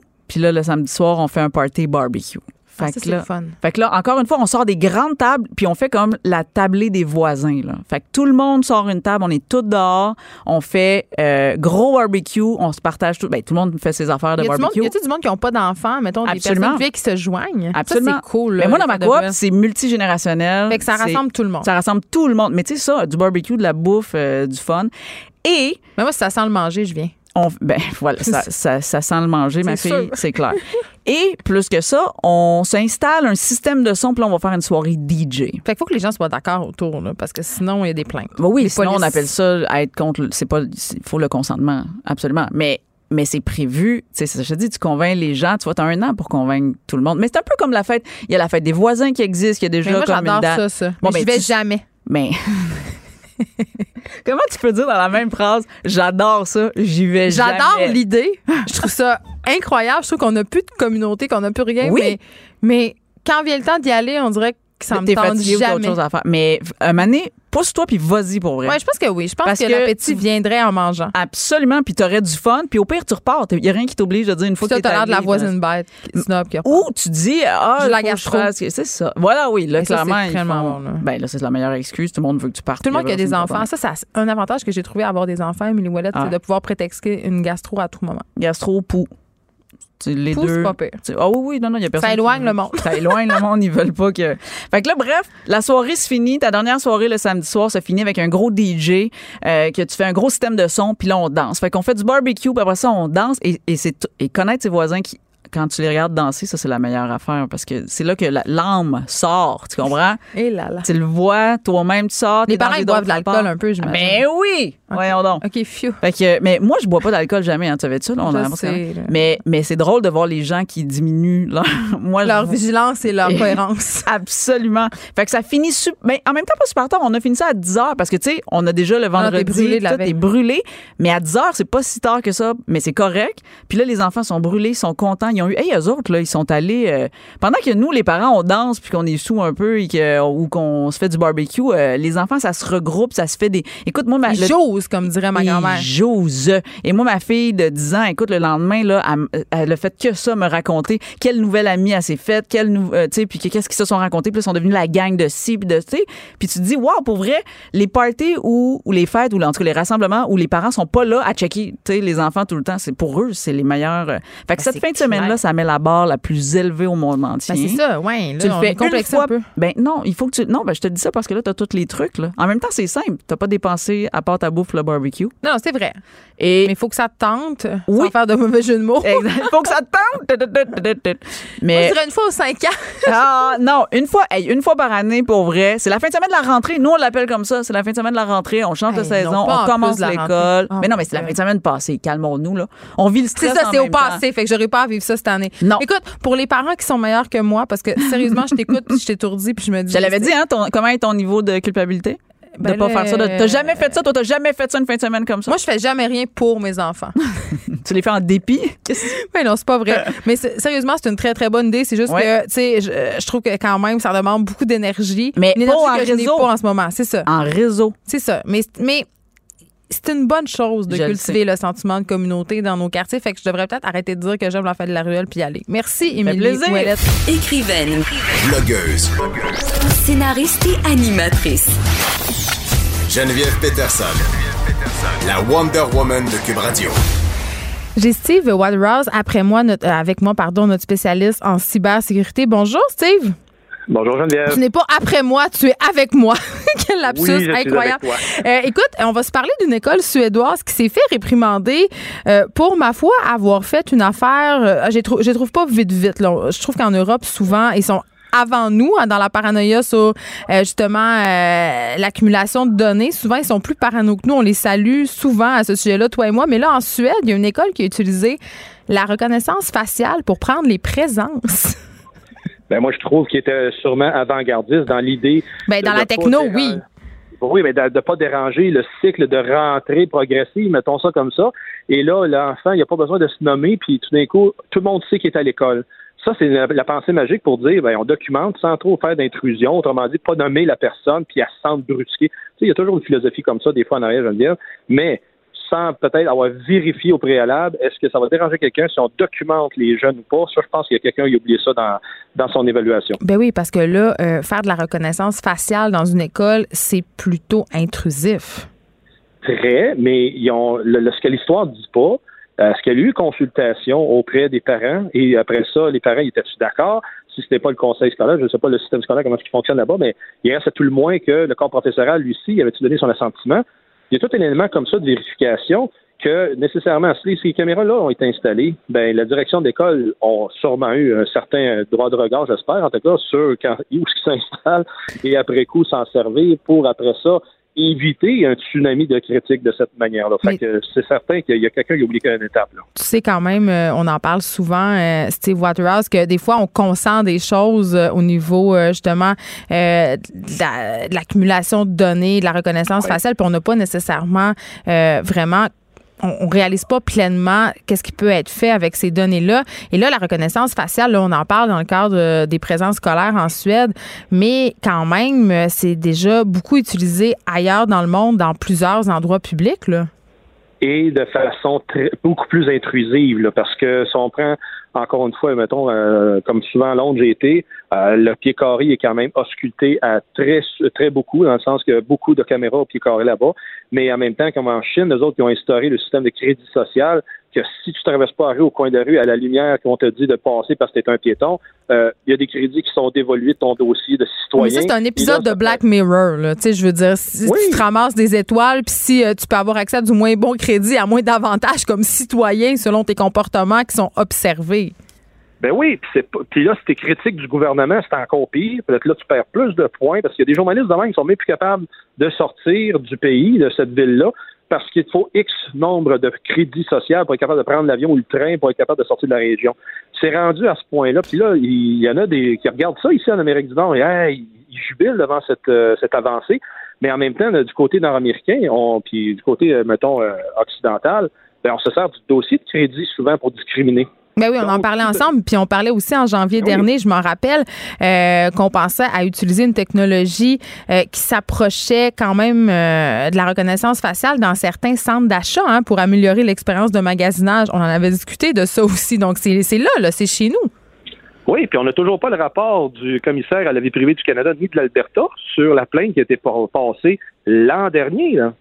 Ça, ça me fait halluciner bien raide. Fait que donc, ces instances-là qui sont supposées de voir à protéger notre vie privée, à nous aider à ce qu'on reste privé dans notre vie privée, ben, il y, a, une enquête des mains, puis là, on est rendu un an, on va approcher un an plus là, dans quelques jours, que le rapport est même pas euh, a été produit sur les tenants et aboutissants d'avoir mis une caméra pour documenter les gens dans un espace euh, euh, que l'on dit semi-public, parce que ça appartient quand même à cette, cette place-là. C'est un centre d'achat, c'est privé, mais toujours sans affiche pour dire aux gens, vous êtes filmés quand vous rentrez dans cet édifice-là. Ben c'est ça, Steve, parce que moi, je me demande en tant que citoyenne moyenne, là, euh, j'ai-tu des recours? Y a-tu des façons pour moi de m'assurer que mon image va pas être utilisée par des systèmes de reconnaissance faciale? à la base, là, la vie privée est définie comme suit. Là. Si quelqu'un te documente sans ton consentement, tu es en droit de demander qu'il efface ces données-là, puis qu'il ne s'en sert pas sans ton consentement. Donc, Ben là, oui, de- supposé, ben là, mais- Ben oui. Sauf de- si tu vas dans le centre d'achat en question et tu dis Hey, euh, j'ai vu qu'il y avait une caméra sur telle affiche, pourriez-vous, s'il vous plaît, me effacer mes photos puis me montrer que vous aviez mes photos, etc. tu es en droit. Et s'il n'obtempère pas, là, tu fais une plainte au commissaire d'accès à l'information parce qu'on est au Québec. Et eux, à ce moment-là, vont se charger d'enquêter et d'aller demander que, selon toi, ton souhait, d'effacer tout ça. Mais encore là, ça Ben, devient c'est beaucoup de troubles, puis peu de personnes vont le faire, là, on s'entend. Exactement. C'est ça qui arrive. Et donc, plus, moins qu'il y a de gens qui se plaignent, moins qu'à ce moment-là, il y a des possibilités d'apporter ces changements-là et que ces, ces organisations-là le prennent au sérieux. Parce que tant qu'il n'y a pas de conséquences, il va toujours y avoir soit la même genre d'activité qui va se produire, ou bien ça va s'empirer avec le temps. Ce qui est pas, c'est que les conséquences, euh, elles n'arriveront pas maintenant. On sait pas ça va être quoi, puis on sait pas non plus quand ça peut nous frapper. Euh, sais, un peu comme on l'a vu avec le vol, toutes ces histoires de vol de données-là. Et là, je veux qu'on se parle d'une autre affaire, un article que j'ai vu dans le journal de Montréal. Euh, les PME. Les PME qui seraient Oui. pas prêtes à composer avec les cybercriminels. Je riais au début de l'émission, je me disais, mais quelle surprise. Honnêtement, ça nous surprend pas vraiment. Parce que, tu sais, quand on voit les banques, les gouvernements, OK, les, des grands groupes Internet qui, qui font face à des attaques qui ont l'air mal préparées, qui ont des brèches, ça m'étonne pas vraiment que les petites entreprises ne soient pas prêtes puis soient encore plus visées par les criminels à cause de ça, justement. Ben oui, justement, parce que souvent, premièrement, une PME, c'est quoi sa priorité? Ben, c'est de survivre parce qu'elle n'a pas un gros volume avec lequel opérer, pas un gros budget d'opération non plus. Et une fois qu'ils ont repéré, eux autres, ils peuvent euh, s'en sortir adéquatement. Euh, L'informatique est là souvent pour euh, les opérations courantes et ça, c'est que le, pour le minimum. Et après ça, l'informatique ne devient pas le centre de leurs activités. Donc, la, la- la PME typique va dire, ben, j'ai plugué mon Internet, ça fonctionne, puis on continue. On opère. Après, ben, on opère parce que c'est juste ça qu'ils ils veulent vers de l'argent le plus vite possible, n'est-ce pas? Et par- euh, parce que l'informatique est tellement complexe, ben, ils en deviennent victimes euh, indirectement. Et c'est là que souvent les problèmes commencent parce que c'est mal protégé. Souvent, j'ai ça comme, comme habitude quand je vais prendre un café au déjeuner dans une boutique. J'ai la, la mauvaise habitude d'aller faire une évaluation de, du site un peu Des formations professionnelles. malheureusement. Et trop souvent, je vois euh, dans ces organisations-là le, point de vente de le terminal de point de vente qui est connecté, sa caisse enregistreuse, l'Internet public, euh, toutes sortes de ressources qui ne devraient pas être visibles si je me connecte à son Wi-Fi qui offre gracieusement, mais bien qui devraient être à ce moment-là un petit peu plus complexe d'accéder ou du moins isolé. Justement, comment ils peuvent être affectés, ces PME, ces PME-là, par les cybercriminels? Ben, parce que avec, la, avec euh, juste la petite opération que je viens de te dire que je fais en deux temps, trois mouvements, tu Ils peuvent à ce Ouais. Ben oui, parce que je détecte que c'est une machine qui est vulnérable. Investi cette machine-là vulnérable avec un code qui va documenter toutes les transactions qui passent, toutes les cartes de crédit qui peuvent être enregistrées, non pas par le terminal de point de vente, mais des fois qui sont enregistrées de façon locale sur le- l'ordinateur de la PME. Euh, il y a des systèmes encore qui fonctionnent de même. Et donc, si je fais ça, ben là, je, je vais chercher une manne d'informations qui est fantastique. Et après coup, je peux m'en servir sur le marché noir. Est-ce que tu penses que les gouvernements pourraient offrir une aide à ces PME-là pour qu'ils, justement, euh, soient sensibilisés, mais aussi euh, pour leur donner les ressources nécessaires pour se défendre? Il y a de l'aide présentement, euh, j'appelle ça de l'aide passive, donc des Mm. programmes de sensibilisation au niveau du gouvernement fédéral. Euh, si on va sur le, le Centre de cybersécurité du Canada à l'adresse cyber.gc.ca, de l'information pour le particulier, tout comme pour la, la- la petite et moyenne entreprise, s'y trouve pour donner les meilleurs trucs du métier à protéger son environnement, protéger son infrastructure et éviter le pire. Mais autrement que ça, il y Il faut injecter de- des fonds parce que les PME, souvent, c'est ça le problème, c'est que ça coûte de l'argent, euh, prendre des mesures pour être blindés si on veut, puis ils n'ont pas nécessairement ces fonds-là. Oui, puis les, les programmes que je viens de te parler, ben, il faut que tu prennes le temps d'aller lire ça. Puis Les Dieu sait, entrepreneurs, euh, on le sait que, bon, Ils n'ont pas le temps. voilà, t'as pas le temps trop tôt. Tu, tu vas, tu vas te reposer à la place de prendre le temps d'étudier ça, ça c'est clair. C'est encore une question de temps, puis c'est encore. on revient toujours à ça. Les cybercriminels, les gens qui fraudent, les gens qui nous volent, ils bénéficient beaucoup de ça, notre manque de temps, notre découragement, le fait que ça soit compliqué. Ça repose un peu tout le temps là-dessus. là. Si on prenait le temps chacun, si on faisait attention à nos affaires, si on monitorait nos trucs, on serait pas en ce moment dans la situation dans laquelle on se trouve au niveau des vols de renseignements puis de la cybercriminalité, Steve Waterhouse. Très bien dit, Geneviève Peterson, parce que c'est justement une responsabilité individuelle à la base. Et après ça, si on répercute cette habitude-là euh, dans nos euh, dans notre euh, vie de travail, ben déjà là, on a un gros avantage. Et Ben, après tellement. ça, de ne pas utiliser des appareils trop trop euh, déviants dans le sens qu'on achète du second main parce que c'est pas cher, mais c'est pas cher parce que c'est de troisième génération avant, puis c'est vulnérable. C'est pas sécuritaire, C'est c'est plus, c'est plus supporté par le manufacturier, fait que tu te retrouves dans le trouble. là. Donc, euh, prenons nos responsabilités puis n'hésitons pas à payer parfois un peu plus pour être plus protégés et moins payés plus tard. Merci, Steve Waterhouse, spécialiste en cybersécurité, de nous avoir parlé. Cube Radio.